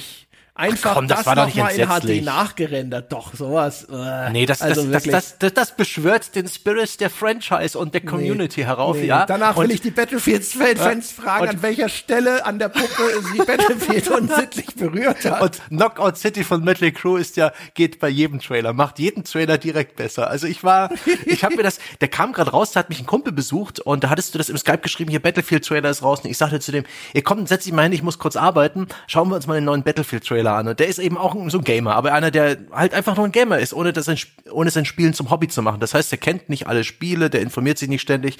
Und er hat sich daneben gesetzt, ich habe die Anlage richtig laut geredet, wir haben den Trailer angeschaut und der meinte, ah, scheiße, jetzt habe ich auch Bock drauf. das ist ja auch unfair, das über eine gute Anlage laufen zu lassen. Das Sounddesign von oh, ja. Trailer ist super gut. Ja. Ich habe ja, nee, ich hab ja Gameplay gesehen, ähm, während ich den Microsoft äh, Schrägstrich Bethesda und Co-Stream gesehen habe. Da lief ja auch ähm, irgendwie Gameplay aus dem Meerspieler in irgendeiner so ja, ähm, ja arabisch, so sah es aus in irgendeiner arabischen, so Dubai oder was auch immer, wo ein riesiger mhm. Sandsturm mhm. die neue Levolution äh, anzeigt mhm. und so. Und ich habe den Trailer zusammen mit einem Battlefield-Fan äh, äh, geschaut, der, oh, sehr, schön. der gesagt hat, ähm, das sei ihm, das sei langweilig und generisch und äh, bäh, wie ja anscheinend viele Battlefield-Fans auch gesagt haben. Und dann habe ich natürlich meinen Job ernst genommen ja, als E3-Relativierungspanther und ich habe ihm schon gesagt, ja, er soll gefälligst auch mal sich mehr ein bisschen freuen, immer diese ganze Hate und so. Das äh, gehört sich nicht, ja. Man kann sich auch mal freuen, die Mehrheit der Battlefield-Fans dort draußen freut sich und er ist, hat, hat ihn dann in die Ecke gestellt, dass sich was schämt. Weil, ähm, ja. ja. Also, also einfach als Battlefield-Fan zu sagen, ja, okay, kaufen werde ich mir schon wieder, ich kenne mich ja, aber das hier holt mich halt echt überhaupt nicht ab. Das sieht halt wie der generischste 0815 irgendwie Nahzukunft-Setting irgendwo in irgendeiner arabischen Metropole hat man schon fünf Millionen Mal gesehen. Das geht so nicht. So kann man nicht an die Sache rangehen. Naja, also die Levolution-Effekte waren das, was mich wieder angefixt Ohne Scheiß, ich bin, ich, da wurde die Grafikhure, ja, wieder wach und ich habe mir gedacht so, der Sandsturm sieht schon geil ich Bin da auch, ich bin da auch nicht so, so mega enttäuscht oder ernüchtert, dass ähm, mich freut, dass Studio, dass das Studio sich voll auf Mehrspieler konzentrieren darf. Nicht, dass sie, ich wäre bestürzt, wenn sie last minute noch irgendwelche Solo-Kampagnen ankündigen. Ähm, das finde ich schon mal gut. Auch die, die paar Infos, die es aus ähm, Hands-off-Previews gab, das gab's ja auch für die Presse. Die konnten sich dann ähm, im Vorfeld der ganzen Ankündigung bereits Gameplay-Szenen anschauen, in einer Art Livestream, in so einer, in so, mit, mit Chat auch, wo sie den Entwicklern Fragen stellen konnten. Und da gab's auch hier und da ein paar Infos zum Spiel oder zu, zum Gameplay-Neuerungen und Änderungen und Tweaks, die durchaus mich hoffen lassen, dass das Ganze vielleicht Spaß macht. Und das ist alles. Also ich finde, finde, das, äh, das könnte durchaus eins der besseren oder zumindest populäreren, erfolgreicheren Spiele dieses Wir Jahres freuen uns werden. dann alle auf deine Multiplayer-Wertschätzung, Sebastian. Ja, Ja? ich denke, ich hoffe doch, dass es bei mir, bei mir ganz gut läuft und dass ich das bin spielen gespannt. kann. Vielleicht habe ich bis dahin ja auch eine neue Konsole, weil wenn, dann will ich schon mit 128 Spielern. Nee. Die Spielerzahl ist aber auch echt nicht so wichtig. Wer, wer erinnert sich noch an Mac? Hat das jemand gespielt damals auf der, auf der PlayStation 3 mit 256 Spielern? Das hat das Spiel auch nicht besser gemacht. Zukunft, Zukunft, Sebastian, dann irgendwann jetzt im, wann kommt's raus? Im Oktober nehme ich an? Ne? Äh, ich glaube, weiß ich gar nicht. Zukunft, Zukunft, Sebastian, so, wenn, wenn, wenn, wenn ich, wenn wir dann da sitzen, so, hier, Battlefield ist raus, Sebastian, du bist bestimmt schon davor, dann, nee, weiß nicht. Ey, ohne Scheiß, nein, nein, nein, nein, Ja? nein, da unterschätzt nicht meine, meine, meine, mein, mein, mein ich habe noch ein bisschen Muskelgedächtnis, was Battlefield angeht. Und ich habe Battlefield 3 und 4 relativ intensiv gespielt. Und wenn das sich ähnlich anfühlt, dann, dann kommen wir ins Geschäft, ja, dann, dann bin ich dabei. Okay, okay. Ich werde mir das hier notieren, ja, und werde es dir selbstverständlich dann vorhalten und dann sagt äh, Zukunft Sebastian so, fuck, fuck, fuck, aber okay. Ich spiele das dann einfach genauso weit, bis sich alle zusammenstürzen, Hochhäuser und alle Sandtornados. Schau dir doch einfach die 10, Min- den 10 Minuten Zusammenschnitt bei YouTube an. Nee, das ist ja alles, das ist ja bestimmt gefaked. Ich will es sehen, wie es wirklich Ah, verstehe. aussieht. Du willst es auslösen. äh, von kleineren Spielen habe ich aber auch noch, also obwohl es so an Highlights, an diesen großen Überraschungen und diesen Top-Titeln ein bisschen gefehlt hat im Revier dieses Jahr. Ich meine, sowas wie ein ähm, Wonderlands, hieß das Wonderlands? Ja, diesen praktisch ein Borderlands mit einem Fantasy-Universum und Dungeons and Dragons, Tabletop, Rahmenhandlung, sowas finde ich ganz nett, aber dazu wurde auch zu wenig gezeigt. Und äh, groß überraschend irgendwie One More Thing, wo man nachher wirklich denkt, holy shit, das fehlte.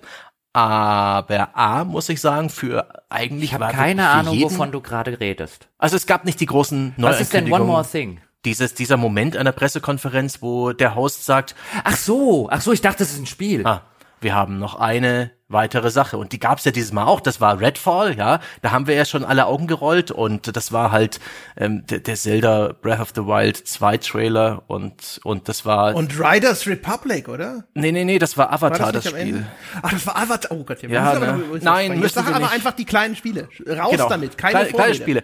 Äh, Devolver hat Inscription gezeigt. Das ist von den Typen, die dieses mit dem Pony gemacht haben. Ja, Wie Pony das? Island. Pony Island. Pony Island und The Hex. Genau, und die machen jetzt ein Spiel, das mehr oder weniger ein ein strategisches Deckbuilding-Game ist oder Kartenspiel, was ich schon mal liebe, aber in eine Rahmenhandlung, in eine Horrorrahmenhandlung eingebaut ist. Man spielt also nicht bloß Karten, sondern man ist in irgendeinem Gruselhaus, man hat eine seltsame äh, Skelettfigur vor sich mit leuchtenden Augen, es gibt ganz viel Dunkelheit und offensichtlich auch äh, Schock und, und Grusel und die, ich, ich bin ein Sucker für Kartenspiele und ähm, sowas wie Hand of Fate oder sowas oder eben auch Slay the Spire und der ganze Kram. Wenn irgendwie klassisches Gameplay mit, Gameplay mit Kartengameplay verbunden wird und ich traue dem Entwickler zu, da ganz kreative und interessante und ungewohnte Dinge zu machen, dann macht mich das einfach mega neugierig. Soll dieses Jahr noch erscheinen. Und dann, ich glaube, das war bei der PC Gaming Show zu sehen, Ixion. I-X-I-O-N. Der Trailer war relativ nichtssagend, wenn auch stylisch. Er hat eine, eine, eine schöne Ausgangsprämisse, der Mond zerbricht. Das klingt wie ein äh, Roman von Neil Stevenson, den ich sehr mochte. Das Gameplay letztendlich ist eine Raumstation aufbauen, am Betrieb erhalten und damit eine neue Heimat für die Erde finden. Also so ähnlich wie Frostpunk, eine Mischung aus Aufbaustrategie und Survival und das ist für mich frisch genug und das sieht auch auf den Screenshots ganz ordentlich aus.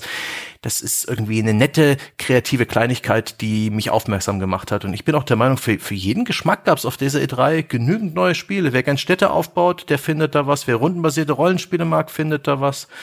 Wer, wer Shooter mag, es war eigentlich alles geboten, wenn auch nicht irgendwie schockschwere Not. Das ist der allerbeste Shit, den ich dringend brauche. Aber das ist eh, diese AAA-Spiele sind für mich dann eh nicht mehr so ganz furchtbar interessant. Also insgesamt, wenn man genauer betrachtet, was alles geboten wird, wenn man sich da durchwühlt, dann gibt's dann schon was für jeden. Und auch genügend Zeug, das dieses Jahr rauskommt. Es ist halt nicht so spektakulär. Aber das liegt vielleicht auch einfach an unserem Alter, dass wir uns nicht mehr richtig freuen können. Ja, ich kann mich kann freuen. Das? Du hast Road to Yomi noch vergessen. Wen? Das gab's bei Devolver und das ist dieser Oh ja, ja. Hack and Slash 2D Seitenansicht im Stil von klassischen Akira Kurosawa Filmen, also so Das richtig stimmt. mit Schwarz-Weiß Optik und Da bin ich aber nicht sicher, ob das nicht äh, Style over Substance ist. ja, das könnte wieder so ein My Friend Pedro sein am Na? Ende. Wo man sagt, ah, sieht so geil aus und dann genauso wie übrigens bei Microsoft gab's dieses Replaced, auch Yep. Pixeloptik, super geil und ich so, ah, das nächste The Last Night, das ich bei Microsoft sehe und denke, oh cool, kann ich kaum erwarten, dass das rauskommt. Und dann kommt's nicht raus. Habt ihr, ist euch Somerville in Erinnerung geblieben? Das lief auch bei Microsoft. Ist auch zunächst nee. Xbox exklusiv ähm, und mit, also das ist offensichtlich irgendwie ein Exklusivspiel. Das kommt von Jumpship und das ist ein Studio gegründet von einem der Mitgründer von Playdead. Die haben sich nämlich nach dem Erscheinen von Inside ein bisschen verstritten. Und einer von den beiden, das ist äh, Dino Patti, hat dann eben äh, sein neues Projekt da alleine äh, hochgezogen und macht jetzt auch äh, so ein Spiel. Super natürlich, da geht's irgendwie um eine Familie mit Hund und Kind, Mutter und Vater und ein bisschen übernatürlich und ein bisschen bedrohlich und es sieht mit seinen 2,5D Gameplay, da bin ich mir nicht ganz sicher, das hat der Trailer nicht ganz gesagt und dem stilisierten Look und den vielen Kontrasten zwischen hell und dunkel und vielen Schatten schon echt hart aus wie ein Spiel von Playdead. Ist es aber nicht, also sieht so ein bisschen aus wie, wie Limbo oder Inside und das könnte auch richtig gut werden. Aber mehr weiß man halt noch nicht. Den aber Trailer, hat, den Trailer habe ich, hab auch gesehen, der lief bei Microsoft. Mhm. Ähm, das sah, das ist halt eine der, der, der Sachen, wo man einfach sagt, ach, das sieht nett aus, ja? Ja. Weck mich, wenn es draußen ist. Ja, das stimmt allerdings. Da Weil, war das Spannendste daran, dass ich mir gedacht habe, oh, das sieht doch aus, als ob es von Bladed käme. Ja, ich dachte Kommt's auch, ich habe auch zu, ich habe auch ja. zum Kumpel gesagt, ist das hier Limbo Inside 2? Was, was, ja. was ist das? Ähm, und ja, dann, also sieht, sieht sehr, sehr danach aus an manchen ja. Stellen. Deswegen fand ich, war, war es interessant, aber das ist, das sind halt die Sorte Spiele, wie ich finde, die gibt's natürlich auf jeder E3. Es gibt immer was, was interessant ist. Aber halt mhm. die Sache aus der Sorte so ein, oh ja, Weißt du, kann man mal so im Hinterkopf, kann man mal so einen Haken dran machen und wenn es dann, wenn es dann rauskommt, ja, kann man Wishlisten bei Steam und wenn es dann rauskommt, ist es ein, oh, jetzt guckt man sich mal ein bisschen näher an, sieht das aus jo. wie was, was einem gefallen könnte. Das ist halt, das ist halt alles nicht die Sorte Spiel, wo ich jetzt persönlich auf eine E3 dafür bräuchte. Weißt du, dafür, dafür brauche ich die Theorie, also den Trailer hätte ich wahrscheinlich auch mitbekommen, wenn er einfach mal so irgendwann veröffentlicht worden wäre, weil der schon ganz interessant ist. Ich finde halt, eine E3 war weniger immer dieses, äh, wühl irgendwo mal in der Kentia Hall nach dem dem einen Schatz, den du da drin findest, sondern eigentlich war die Daseinsberechtigung und ist die Daseinsberechtigung einer E3 äh, die coolen, großen, neuen Sachen, ja. irgendwas Originelles, irgendwelche neuen Entwicklungen. Und die da in der Hinsicht hat die diesjährige E3 einfach bis auf ganz, ganz wenige Ausnahmen äh, ähm, war sie war sie sehr überschaubar. Ich sag ja nichts äh, Schlechtes über die E3. Ja. Also hat sehr das Augenmerk auf die wenigen Highlights äh, gelenkt. Und wenn ich jetzt einfach mal Dinge, auf die ich mich jetzt freue als Panda, ja, ich bin ja der Panda mhm. jetzt wieder, nicht der Jochen. Also der Panda freut sich doch bestimmt, ja, auf das neue Life is Strange. Ja, Life is Strange True Colors, wie es heißt, ja. Wer freut sich nicht dafür, dass Square Enix Don't Not die Entwicklung von Life is Strange weggenommen hat und jetzt ein Deck 9 gegeben hat, die Life Before the Storm zum Beispiel gemacht haben. Ähm, und äh, Don't Not machen jetzt so ein bisschen andere Sachen. Also das verspricht natürlich schon an der Stelle ähm, dass es super wird. Und es liest sich das auch. Before the Storm war aber nett. Ja. Das haben die gut gemacht. Ja, ich sage ja nicht, dass die, dass die inkompetent sind, aber es, äh, es, es verspricht und ich, ich gucke da drauf und ich denke ein, das ist wieder ein Life is Strange, das wie Life is Strange klingt. Also das ist, die schaffen es echt. Das ist das größere yeah. Problem, dass man das Gefühl Nein. hat, die Serie inzwischen hat sich ein bisschen ausgelife is Strange. Ja, also bloß, ja. weil sie jedes Mal das neue, in, dasselbe in Grün machen, muss es sich ja nicht ausgestranged haben. Das, das, das geht, glaube ich, den Weg der Telltale Adventures. Nachdem man die super innovativ und geil findet, ist dann sehr schnell ja, der Sättigungspunkt. Aber, erreicht. aber, aber für ja, Leute, genau. die das mögen, ja, wir sehen das ja positiv, für Leute, die genau diese Geschmacksrichtung suchen, ja, für die Waldmeister-Fans dort draußen, gibt's hier neues Waldmeister. Und das ist doch schön. Wir können uns doch mal für mhm. die freuen. Ja? ja? Oder zum Beispiel auch Plague Tale 2. Der Trailer sah wirklich, wirklich sehr, sehr nett aus und der hat mir in Erinnerung gerufen, es gab ja dieses Plague Tale Innocence damals und ich kann mich an außer Ratten nichts, aber auch gar nichts Echt? davon erinnern. Nein, ich, ähm, also, ich hab das, ich hab das Spiel in guter oh, Du hast das beschissene Ende verdreht? Ich habe ich hab das in bleibender Nicht-Erinnerung. Ich weiß, es war Ratten und ich fand es irgendwie cool und nein, ich weiß nicht, also ich weiß, dass es um dieses Geschwisterpaar irgendwo im Mittelalter ging und der Trailer scheint das Ganze jetzt ähm, äh, scheint das ganze Szenario jetzt irgendwo in so eine Mittelmeerlandschaft versetzt zu haben. Aber ich wüsste nicht mehr, worum es im ersten Teil dann tatsächlich ging. Also da war irgendwas mit den Eltern und so. Nee, ich habe das in bleibender Nicht-Erinnerung. Aber die Leute, denen das nicht so geht wie mir, ja, die bekommen jetzt Plague Tale 2. Das war ganz, der erste das, war echt das okay. Das Kind hatte irgendein Wunderblut am Schluss und dann gab's diesen bekloppten Endkampf gegen irgendeinen bösen Papst Priester in der Kathedrale sowas, ja. und dann kamen Rattentürme aus dem Boden. Ja, weiße Ratten so gegen schwarze los, Ratten. Und dann wird's immer dümmer. Ja die Stelle, wo dann die Jugendlichen auf der Burg äh, so eine Schicksalsgemeinschaft bilden, ab dann ging's hart bergab, als die Heldenreise praktisch äh, kurz Pause machte. Aber das war gepolished Das war ähm, angenehm unamerikanisch mit seinen französischen, wirklich gut designten Umgebungen und das hatte dieses milde, unterhaltsame Gameplay aus ein bisschen Puzzle und ein bisschen reagieren und ein bisschen erkunden. Das hat echt Spaß gemacht. Also ich fand das äh, super unterhaltsam und kurzweilig. Ich fand es halt dreiviertel toll und dann. Der Bosskampf war wirklich furchtbar. Der letzte. Ja, auch das alles, wenn es dann in dieses, je mehr es in das Übernatürliche ging, desto ja, schlimmer. Wie so oft, wie so oft. Hm, aber da kann man sich jetzt ja freuen. Das machen sie im zweiten Teil bestimmt ja. alle besser. So, und freuen muss ich mich auch noch an der Stelle, übrigens über Elden Ring. Ja, das war nicht nur der, wie ich finde, interessanteste Trailer, weil ziemlich viel Gameplay drin zu sehen war bei der E3. Ja, jetzt war jetzt kurz Jochen, der hier aus dem äh, Mund des Pandas gesprochen hat.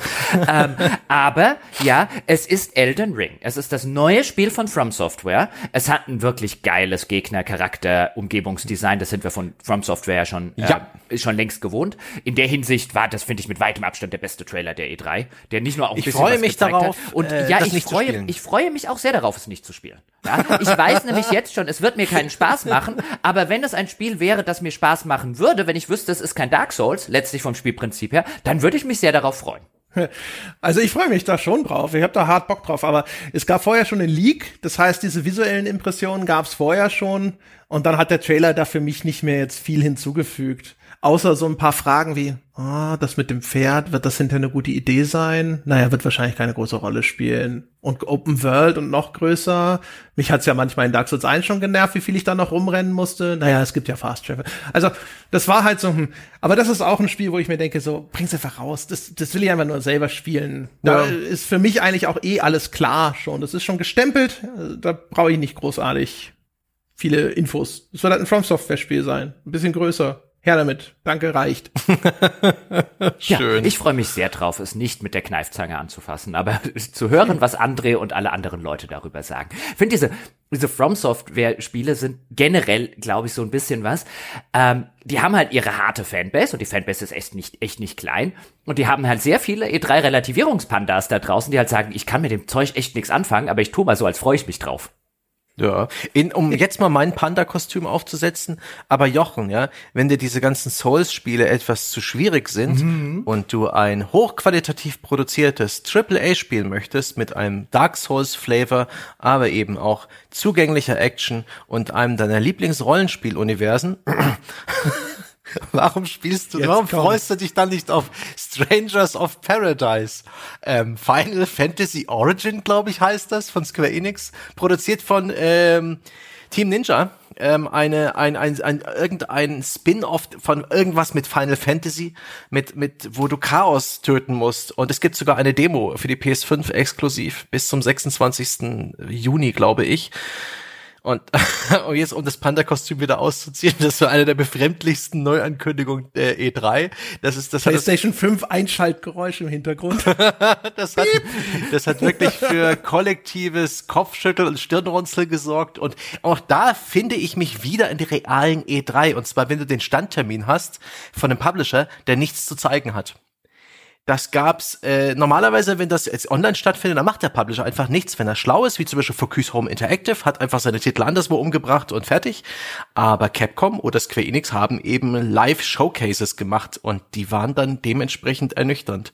Und Square Enix bestand zur Hälfte aus Life is Strange, äh, aus irgendwelchen HD-Remastern von alten Final Fantasy-Spielen und aus äh, Stranger, Strangers of Paradise. Ich liebe es ja, wie Japaner gern mal ähm, die Sprache ein bisschen kreativer benutzen, gerade also Fremdsprachen wie Deutsch oder Englisch und Strangers of Paradise ist einfach vom Titel schon, hat schon, also den besten Titel, Spieletitel, hat es ja wohl gewonnen. Ja, also ich freue mich ja ganz besonders bei Square Enix. Sie haben ja angekündigt, Final Fantasy 1 bis 6 bekommen jetzt ein Pixel Remaster. Mhm. mhm. Nochmal ganz aufwendig. Der siebte Remaster, achte, 25. Also ich kann gar nicht genug Remaster von Final Fantasy 4 spielen. Wer, wer kann das nicht? kannst du dann zwischendrin kannst du Advance Wars also, Remaster also auch noch mal ich, ich will an der Stelle nur sagen, ich glaube nicht, ja, dass ich auf so vielen Devices mittlerweile Skyrim spielen kann wie Final Fantasy 4.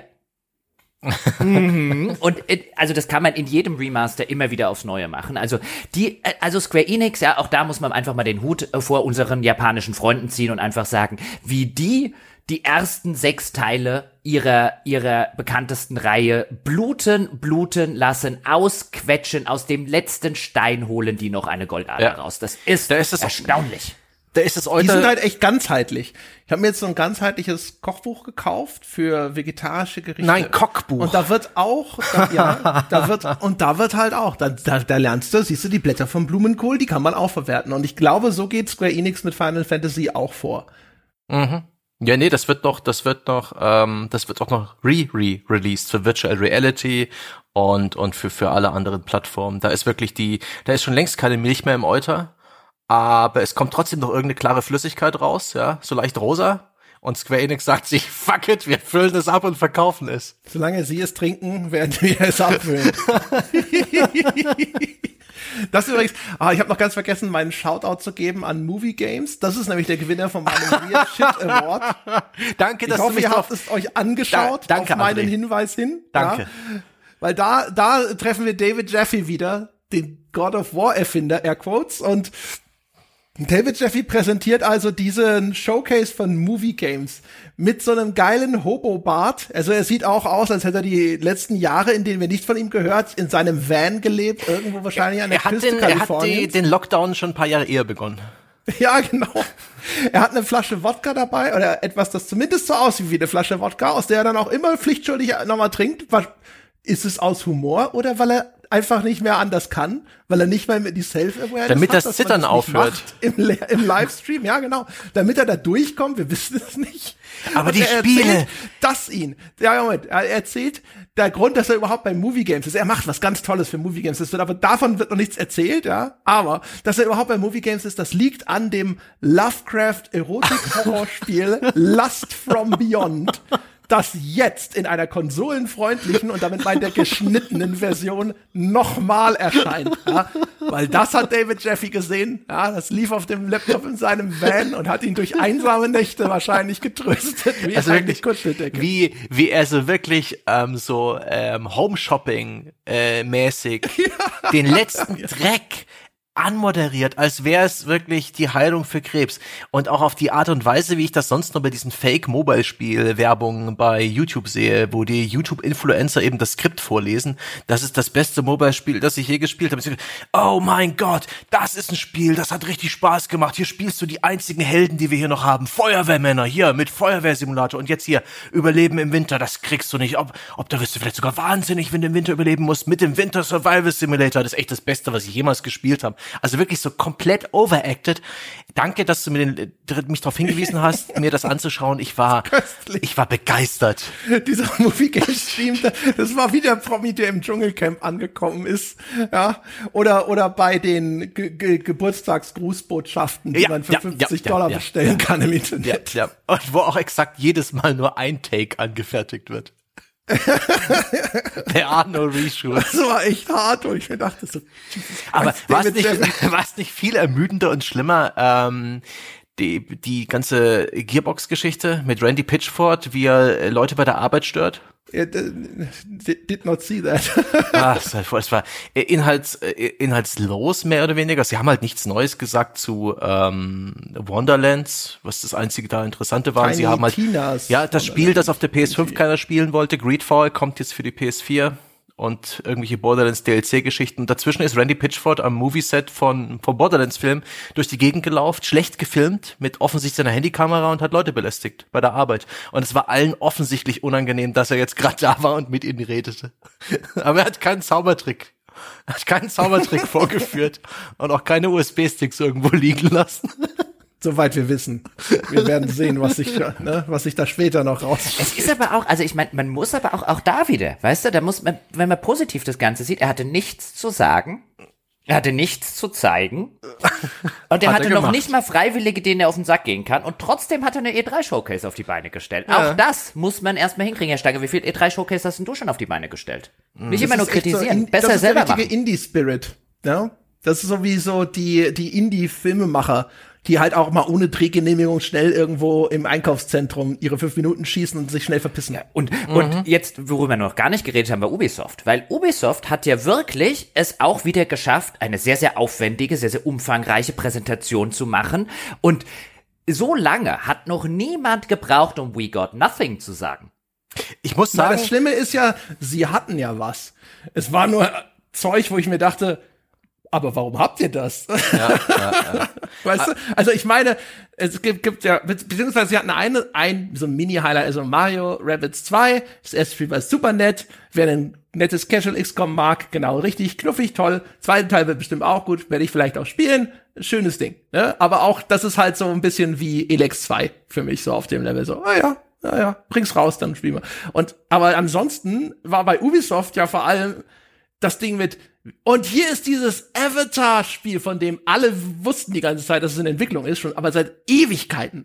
Ja, und das wahrscheinlich die ganze Zeit verzweifelt irgendwo an dieser an diesem Käfig kratzt, an dieser Käfigtür, in die sie der Movie-Deal gesperrt hat. So, mhm. wann kommt denn der Film? Ist er bald fertig? So, nein, Jungs, keine Sorge. Ich glaube, ihr habt noch zwei Jahre Entwicklungszeit, aber, aber wir sollten längst fertig sein. Ein Drehbuch vielleicht, irgendein Storyskript, Stichpunkte würden uns reichen. Nein, nein. Ist das Drehbuch noch aktuell, nachdem wir das Spiel entwickeln? Oh, nein. Alles weggeschmissen und neu gemacht, oh, verstehe. Ich, ich, und ich kann keine blauen Sachen mehr sehen in meiner Freizeit. Ja, verbringe ich schon damit, dass ich, dass ich Schlümpfe foltere. ich, ich will nur nie wieder was Blaues auf meinem Bildschirm sehen. Bitte lasst uns das Spiel releasen, bitte. Ja. Und vor allem, es sah jetzt auch aus, als hätten sie gesagt, fuck it wir machen jetzt einfach irgendein Avatar-Spiel, weil alles sah aus, das hätte man so, was man gesehen hat, das hätte alles nach dem ersten Teil schon kommen yep. können. Das war ja nichts, wo du dachtest so, oh, das ist neu. Das muss aus dem zweiten Teil sein. Das ist, sondern ich, ich schätze, sie haben irgendwann gesagt, okay, fuck it.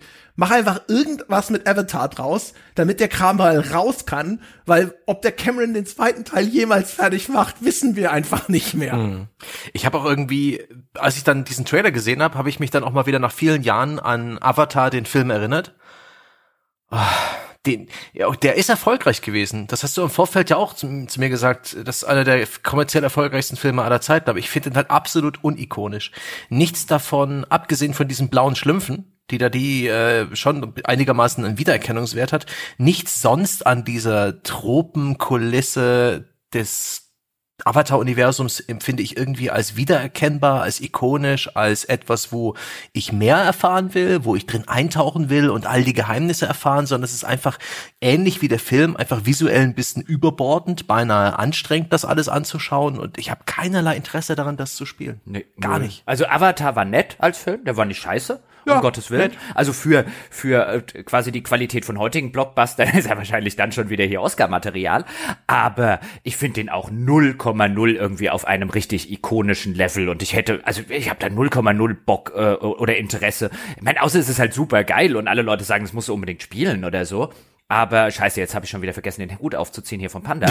Aber ähm, ich habe da 0,0 Interesse daran, irgendwie eine Spieleversoftung davon zu spielen. Also das ist, das war ein hm. netter Film. Ja, den konnte man sich gut im Kino angucken. Und ich, das Einzige, was ich noch weiß, ja, ist, dass der MacGuffin, nämlich dieses Material, was sie da bei den, bei den armen Schlümpfen abbauen wollen, an Obtanium heißt. Was ich immer sehr nett mhm. fand. Ja, es ist echt das Beste. Mhm. Also ja, Avatar finde ich, für Avatar habe ich halt geschaut, wie ich Transformers schaue. Einfach nur als Technikblender. Ja, da hat er gut funktioniert aber als Film Yep, Schnarch. Yep, yep. Und dementsprechend habe ich halt auch an diesen Filmumsetzungen absolut kein Interesse. Also wirklich, die ganze Welt von Avatar ist, ist mir scheißegal. Ja. ja die, das Coole an Avatar war damals 3D-Kino, ja, technische, äh, technische, sag ich mal, Brillanz in der Umsetzung mhm. von einer fast komplett virtuellen Welt und so. Aber ansonsten, also rein nach äh, James Cameron-Filmmaßstäben war das eine mega Enttäuschung eigentlich. Mhm. Und dieses, dieses, ähm, Thema zog sich ein bisschen durch die Ubisoft-Pressekonferenz. Die war, ich finde, erstaunlich kurzweilig gemacht dafür, dass 75 Prozent der Inhalte mich einfach nicht interessiert haben. Ja, es fing ja an mit diesem Rainbow Six, wie heißt es jetzt, Extraction? Ähm, ja mit diesem Zukunfts, wir kämpfen gegen irgendeinen Virus, äh, Taktik-Shooter oder was. Jetzt sind's Aliens, Ja, Aliens, das ist doch alles dasselbe. Und dann eben auch, wo sie nachher sagten, als sie das abmoderiert haben, wie, eure liebsten Operators aus Rainbow Six Siege. Aha, ah, die Leute in den Ganzkörperrüstungen waren Operator, die ich aus Rainbow Six Siege kenne. Das waren Menschen.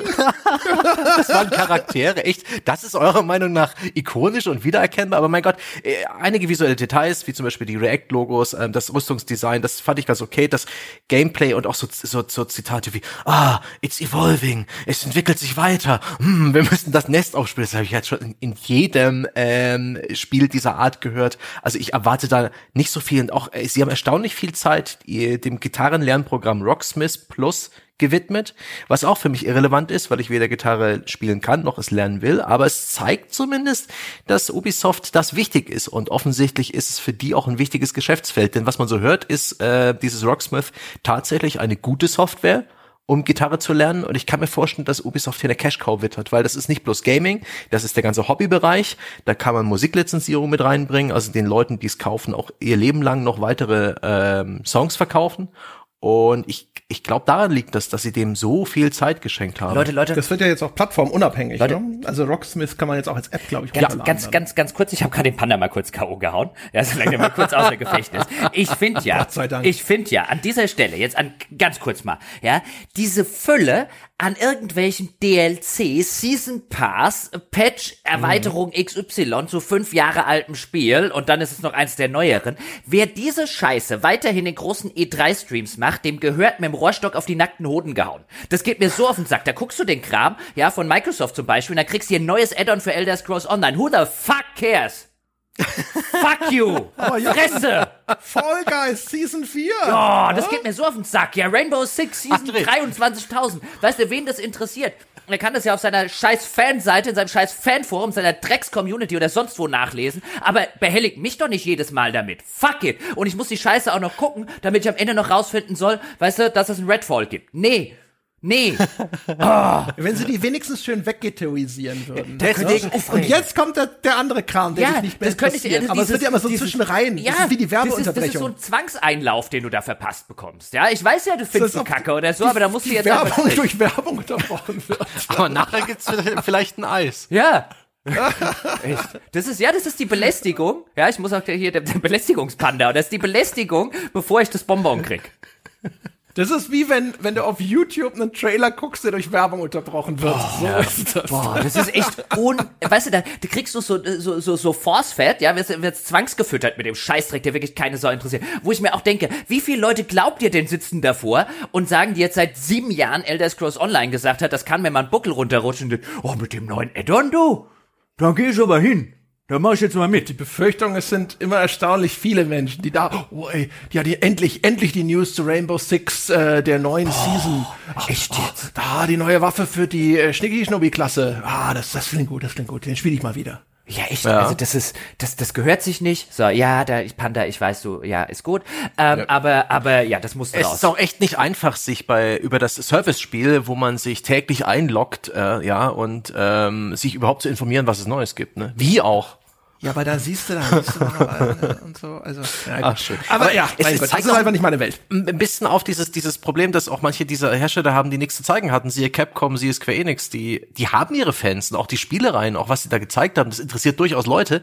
Aber wenn man es während dieser e E3-Woche rausstellt und auch irgendwie Showcase nennt, dann auf der einen Seite ist super wirksam. Du hast ein Publikum, äh, ein General Interest Publikum, du hast ganz viele Leute, die kennen die Spiele vielleicht noch nicht und die schauen das trotzdem an auch bei Koch haben viele Leute zugeschaut, obwohl sie nicht so wirklich überhaupt irgendwas groß gezeigt haben. Und das ist eine Chance. Und die haben sie sich nicht hingehen lassen. Aber letztendlich sorgt es dann bloß für, ähm, für viel Frust, weil Neues. die Leute erwarten halt Unterhaltung. Die Leute erwarten Unterhaltung auf dem Pressekonferenzniveau der alten Jahre, früher Sony und Microsoft. Das ist, was die ja, Leute eigentlich sehen wollen. Es hat alles mehr, mehr Neues, mehr Rauschen ja. und das macht es nur noch schwieriger, die Sachen ja. zu identifizieren, die tatsächlich irgendeinen einen Anspruch auf Rele Relevanz Kuration haben. Kuration ist das große, ist, ist wirklich die, das hat ein bisschen gefehlt. Microsoft hat hinbekommen, selbst diese, diese blöde Summer Games Fest Geschichte von Geoff Keighley, die den größten Dauerwerbesendungscharakter von allen Veranstaltungen hatte, selbst die war ganz gut kuratiert. Die hatte eine, zumindest einen guten Rhythmus, auch wenn mich da vieles im, im Detail nicht so interessiert hat. Also hier und da hat es einigermaßen geklappt mit dem, mit dass es als, als Sendung einigermaßen kurzweilig war, dass es einigermaßen kuratiert wurde. Man merkt, dass Sony bitterlich gefehlt hat und ähm, Ich bin froh, dass dieses Mal das Wetter so gut war und die Biergärten offen hatten, weswegen ich das ein wenig wie unser Panda gehalten habe und die E3 nicht so mühevoll und in voller Länge und in ihrer ganzen Breite mir reingezwungen habe, weil dann wäre mir Ja, jetzt Ich will aber, echt ich will aber, schlecht. Moment, ich will noch Bevor, mal, ich will noch mal zu Ubisoft ganz kurz Okay. was sagen, wenn ich darf. Und zwar, ich fühle mich bestätigt in dem, was ich letztes Jahr schon gesagt habe. Es gibt, glaube ich, echt kaum jemanden, der so dringend eine, eine Verjüngungskur, ein, ein sich selbst etwas neu erfinden braucht wie Ubisoft. Oh ja. Ich finde, das ist äh, so eine, ein schwacher Auftritt gewesen. Selbst das Riders Republic zum Beispiel, das ist ein Spiel, das mich eigentlich total interessieren sollte. Aber was sie dann daraus machen, was sie mir dann zeigen, das ist so unfokussiert. Das ist auch schon wieder so, so, so, so möchte gern hip zugewaddelt mit irgendwelchem Schnickschnack und hundert Sachen reingestopft und hier und da und Open World und bla, bla, bla. Und guck mal, hundert äh, Leute in einem Rennen, ist das nicht toll? Ist alles nur Chaos und ob du unten ankommst, ist wahrscheinlich nur Glück. Das ist, also, überall, ich habe ich hab Ubisoft, glaube ich, schon lange nicht mehr so immer äh, ge gefühlt so halb ins Klo greifen sehen.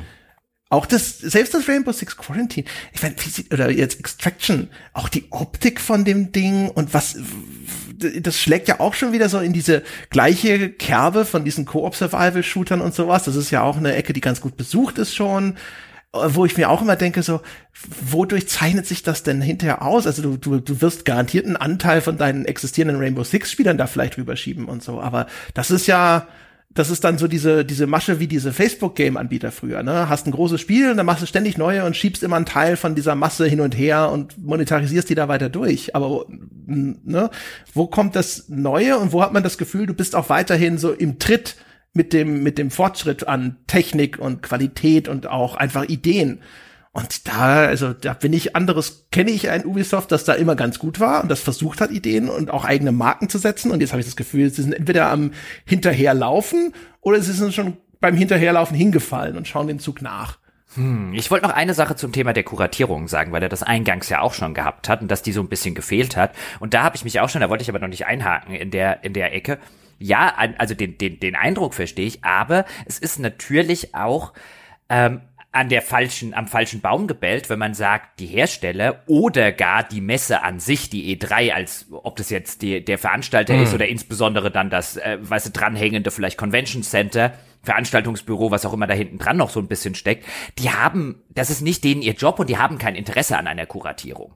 Äh, jetzt könnte man argumentieren, Sollten sie vielleicht eins haben, so von Herstellerseite und Co., könnte man sicherlich argumentieren, dass da was dran ist. Aber erstmal war die E3 früher nichts anderes, außer ein Kipplaster. Für sonst wie viele Jahre. Und der, die, deren Job es ist, das zu kuratieren, ist eigentlich die Presse. Die ist damals Der hingeflogen. wurde aber kurati- kuratiert durch die Hallen wenigstens. Da gab's halt den teuren Platz, ne? Und den günstigen Ja, aber Platz. das gibt's jetzt ja auch. Also ich sag jetzt mal, jetzt gibt's ja auch sozusagen, dass eine Bethesda-Show eher die teurere Halle ist und ähm, die Koch Media nicht die ganz so teure. Das weiß Ja, man ja aber die jetzt haben halt auch. alle so viel Quadratmeter, wie sie wollen, ne? Das ist, glaube ich, schon Ja, das, das natürlich auch, aber ich glaube halt vor allen Dingen ist hier die, die Sache, dass halt eine Presse bei der Nicht-Kuratierung einfach mitspielt und dass genauso quasi die, die, der, der Kipplaster kippt das ganze Zeug irgendwo hin und eine Presse geht hin, sammelt das ganze Zeug in ihren Kipplaster und Ja. kippt's auf ihre Webseite.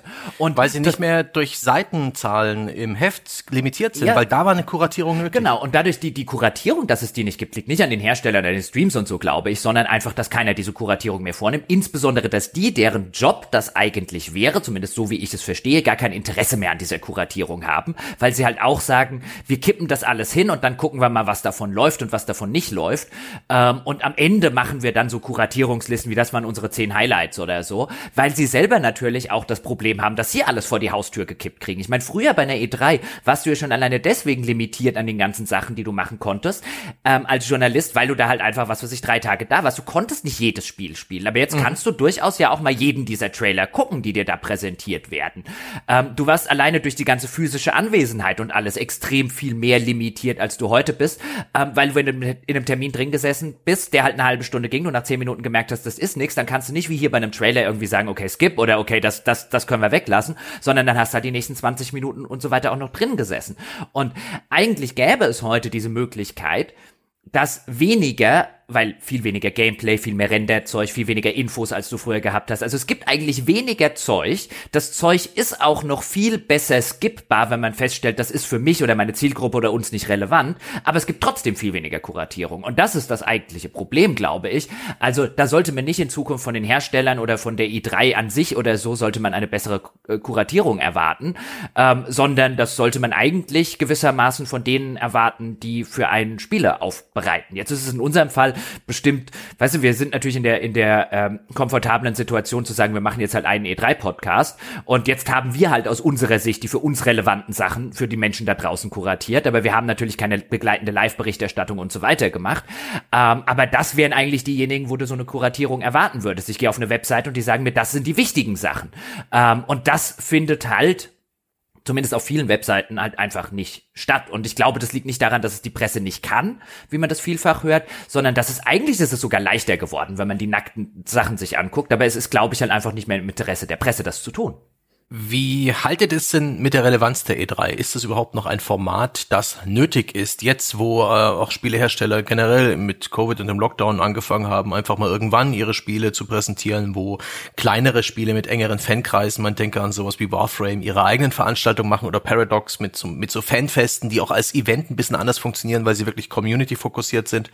Ähm, da gab es zum Beispiel Sean Layden, der war früher mal CEO von Sony Interactive Entertainment, der hat einen, einen Artikel geretweetet, äh, vor kurzem auf Twitter, Twitter, ne, die Informationsquelle schlechthin heutzutage, wo er ähm, der US-Website Push Square zugesteht. Und das ist nicht falsch. Und die hatten die Headline Reaktion E3 ist ein Relikt, das äh, verzweifelt versucht, äh, sich an die Relevanz zu klammern. Und der Artikel mhm. demontiert dann mehr oder weniger die E3 als etwas, das einfach nicht mehr zeitgemäß ist. Wie seht ihr das? das ja Braucht's das noch? Seit Jahren wird ja darüber diskutiert. Richtig, der Tod der E3, also die, die, Gerüchte für den Tod der E3 sind äh, übertrieben. Nee, also das wird schon seit Ja, aber dieses Jahr war wirklich going through the motions. Braucht's eine E3 wie diese? Nein. das stimmt. Ganz im Gegenteil, es ist unerträglich.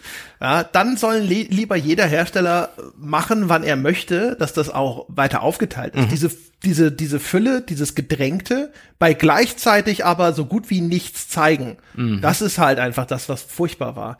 Die E3, aber das haben wir ja eigentlich auch schon immer gesagt, der Wert der E3 war eigentlich immer auch nicht die Pressekonferenzen, auch wenn das das ist, was natürlich die größten Wellen macht, weil dort die relevantesten Titel mhm. auftauchen. Aber das Interessante in der E3 waren Gespräche, die man da geführt hat und wenn man dann, was ja leider immer weniger wurde, die Chance hatte, selber Sachen auszuprobieren und manch, meistens war es ja zumindest noch so in den vergangenen E3s, dass dort Presse noch mal so ein, so ein Knochen hingeworfen wurde. Dann wurde denen hinter verschlossenen Türen noch mal mehr mhm. gezeigt. Und dann hatte die Presse wenigstens noch was zu erzählen. So, hey, ihr habt jetzt nur den Cyberpunk Dingsy Sie irgendwas Trailer gesehen, aber ja. ich habe noch 20 Minuten Gameplay gesehen und ich erzähle euch jetzt mal, wie mir das gefallen hat. Ja. Da, und jetzt, wo solche Sachen dann wegfallen, sieht man, dann ist es wirklich. Bleh. Also ich glaube, ich glaube, äh, lass mich doch auch die Frage beantworten, Sebastian, bitte. Ich, ich wollte nur gut, nur gut. Bitte? Jetzt, jetzt bist du dran. Ah, jetzt muss ich, okay.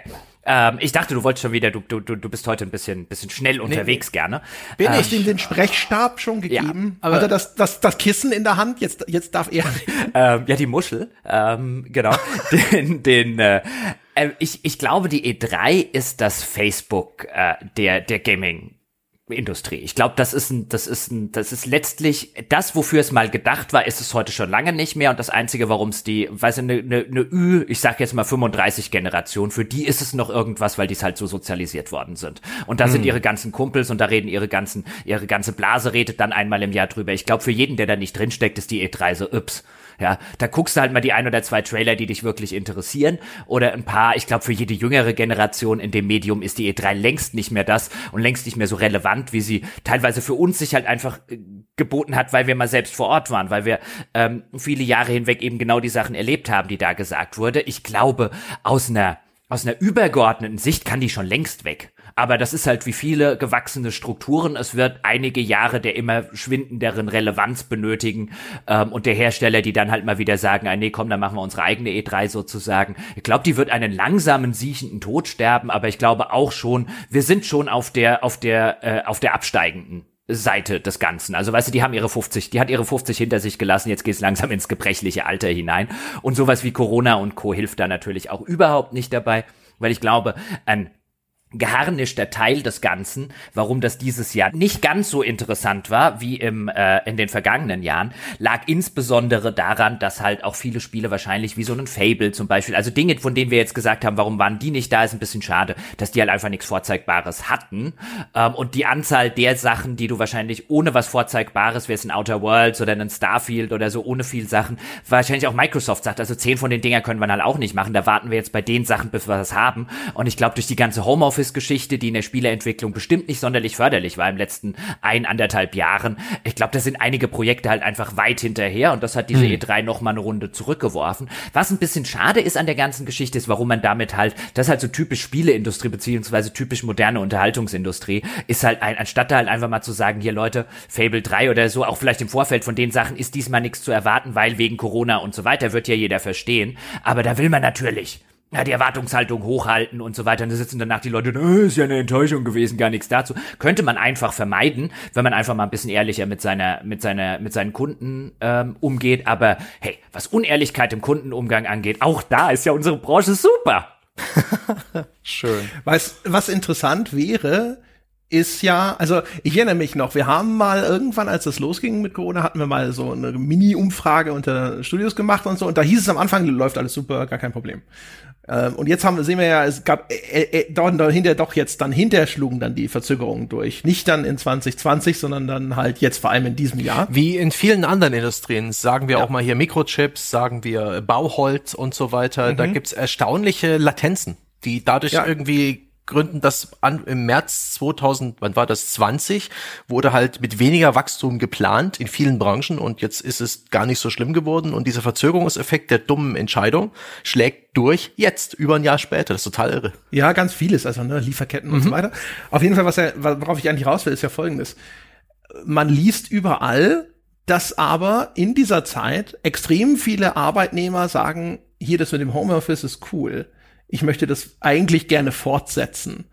Und jetzt, was machen jetzt Spielestudios? Sitzen Spielestudios da und sagen, aber diese ganzen Verzögerungen, vielleicht kamen die auch daher. Häufig wird sich das, glaube ich, nicht so hundertprozentig genau sagen lassen. Was war jetzt wirklich, woran, zu welchem Grade Schuld?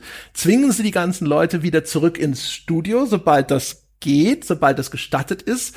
Oder das gab, gab ja viele Artikel, die genau darüber ja. spekuliert haben. Ne? Ist die Büchse der Pandora geöffnet, was das Homeoffice angeht?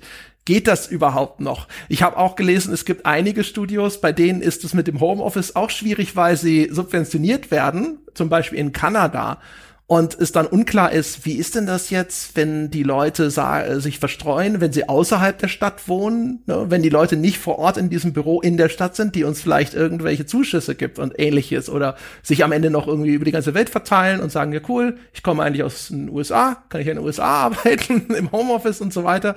Da gibt's ganz viele Sachen, wo man sich fragt, wird das auch noch mal hinterher diese Rückabwicklung von Corona auch noch mal zu äh, Problemen Ich glaube, ich glaube, was du ganz extrem in der Spieleindustrie krassen Gegensatz zu den meisten anderen Industrien hast, ist, dass du vergleichsweise sehr, sehr viele Menschen, ja, nicht jeder im Studio, aber sehr, sehr viele im Studio, müssen eigentlich an einer Bild arbeiten, die ein so großes proprietäres, äh, proprietären Wert für das Studio hat, also wenn die geleakt werden würde, wenn die irgendeiner äh, veröffentlichen würde und die dann unter Umständen auf externen Servern liegen muss, beziehungsweise Remote-Zugänge eingerichtet werden muss, die wieder anfällig sind. Wir haben es bei CD-Projekt jetzt gesehen. Also ich glaube, insbesondere die Großen kommen eigentlich gar nicht umhin, einen Großteil ihrer Leute wieder zurück in die Studios äh, zu machen. Weil wenn ich jetzt, wie viele Leute in einer normalen Firma, wenn die von zu Hause aus arbeiten, haben wirklich Dinge, mit denen sie die Firma mal beerdigen könnten, wenn sie die mal irgendwie, wenn die an die, in die falschen Hände geraten. Und das hast du halt im Spielebereich extrem häufig, glaube ich, so auf der großen Ebene. Deswegen das kleine deutsche Studio, das wird diese Probleme nicht so sehr haben, wie jetzt, ähm, weißt du, wenn, wenn, wenn irgendein Bild vom nächsten GTA halt einfach mal im Internet vorhanden ist, bevor das Ding rauskommt. Ich meine, das wird jetzt Rockstar nicht das Schiff versenken, aber das wird die halt, das wird halt so, oder würde so extrem, glaube ich, bei hm. denen in so viele Dinge eingreifen, ähm, dass die halt wahrscheinlich sagen, das ist uns allein aus Sicherheitsgründen müssen wir die Leute in der Firma haben. Ja, auch Qualität. Aber wie viele werden dann sagen, aber es ist sonst nichts passiert? Bei uns ist, wir haben bewiesen, es geht, es ist nichts passiert. Und wie viele werden vielleicht, also ne, wird es wichtiges Personal geben, das dann sagt so, nein, ich habe jetzt von der süßen Frucht des Homeoffice gekostet, ich gehe nicht mehr zurück ins Studio. Ja, ich hatte auch schon immer überlegt, mein eigenes kleines Studio aufzumachen, dezentral. Ich dachte immer, das ist schwierig wegen Homeoffice. Ich habe jetzt gesehen, das geht total gut. Ja. Der Gast bei Bloomberg ist die Headline, dass die, ähm, die Konzerne wollen ihre Mitarbeiter wieder ins Büro alle holen und die Mitarbeiter kündigen stattdessen hier und da. Aus genau solchen Gründen. Ich denke, es hat auch mit der Größe des Studios zu tun, auch mit dem Arbeitsschritt. Mocap und Tonaufnahmen, ähm, denke ich mal, sind eher was für vor Ort ähm, obwohl es auch, ich weiß gar nicht mehr, welches Spiel das war. Das hatte guten Ton und der war trotzdem zu Hause aufgenommen. Das war irgendeines dieser Entwicklerinterviews auf der E3, aber habe ich den Titel jetzt nicht parat. Auch sowas wie Qualitätssicherung. Gerade mit den neuen Konsolen, wo garantiert noch nicht jeder Mitarbeiter sich eine, äh, eine Next-Gen-Entwicklerkonsole DevKit mit nach Hause nehmen kann. Die ganze Qualitätssicherung ist ja auch eine, ein Job für wirklich viele Hände. Ähm, das Bugfixing und die letzten Monate vor Release, das ist auch etwas, da werden Leute in Großraumbüros gepfercht werden, auch in Zukunft. Da wird kein Weg dran vorbeiführen. Anyway, ich freue mich. Ich freue mich ja. auf alles, auf jedes Spiel. Ja, auf weil echt jedes. Auf jedes, auf jedes einzelne Spiel freue ich mich. Ich freue mich, dass ihr da gewesen seid, ja, und mit mir da über diese E3 geredet habt. Ich freue mich auf die nächste E3. Ich freue mich auf äh, konstruktive ähm, und und hypige und und und auch kritische Diskussionen im Forum. Ja, ich freue mich drauf, jetzt gleich mit meinem Hund mal eine Runde rauszugehen, ähm, eine Flasche Wasser zu trinken, weil jetzt ist ja so warm geworden hier. Ich freue mich einfach. Man muss sich auch mal freuen können. Ich rufe jetzt bei diesem chinesischen Zoo an, ob sie den Panda jetzt haben wollen. Wir kriegen ihn auch ja, umsonst. Ja. Ich finde das super. Also das war doch wir, einfach wir, so eine, wir schicken ihn mit oder ohne Eier rüber, wie doch, sie wollen. Das ist doch, also die E3 dieses Jahr war doch jetzt ausbaufähig. Und da kann man sich doch wieder auf nächstes Jahr freuen. Und die wird bestimmt besser. Ich freue mich darauf, äh, was Sony noch bringt diesen Sommer. Ähm, und ich habe einen Vorschlag für die E3 2022. Das wird nie jemand machen, weil genau das, was wir als Redakteure damals bekommen haben, nämlich ein bisschen Zeit ja, ein bisschen eine halbe Stunde mit einem Spiel, auch wenn es uns nicht interessiert hat. Das wäre was, was sie auch, also einfach ausführlichere Spiele-Showcases, mal ein Spiel vorspielen, Gameplay zeigen, dieses Gameplay erklären. Ich würde nicht unbedingt davon ausgehen, dass die Leute alle eine Aus Aufmerksamkeitsspanne von Insekten haben. Das, das, das packt das Publikum. Man könnte denen ja vielleicht, ich weiß nicht, ob es digitale Vertriebskanäle gibt, wo sowas möglich ist, diese ganzen E3-Demo-Stationen den Leuten nach Hause bringen. Das wundert mich voll, dass das bis jetzt noch nicht passiert ist. Ja, wir wissen, Demos lohnen sich nicht.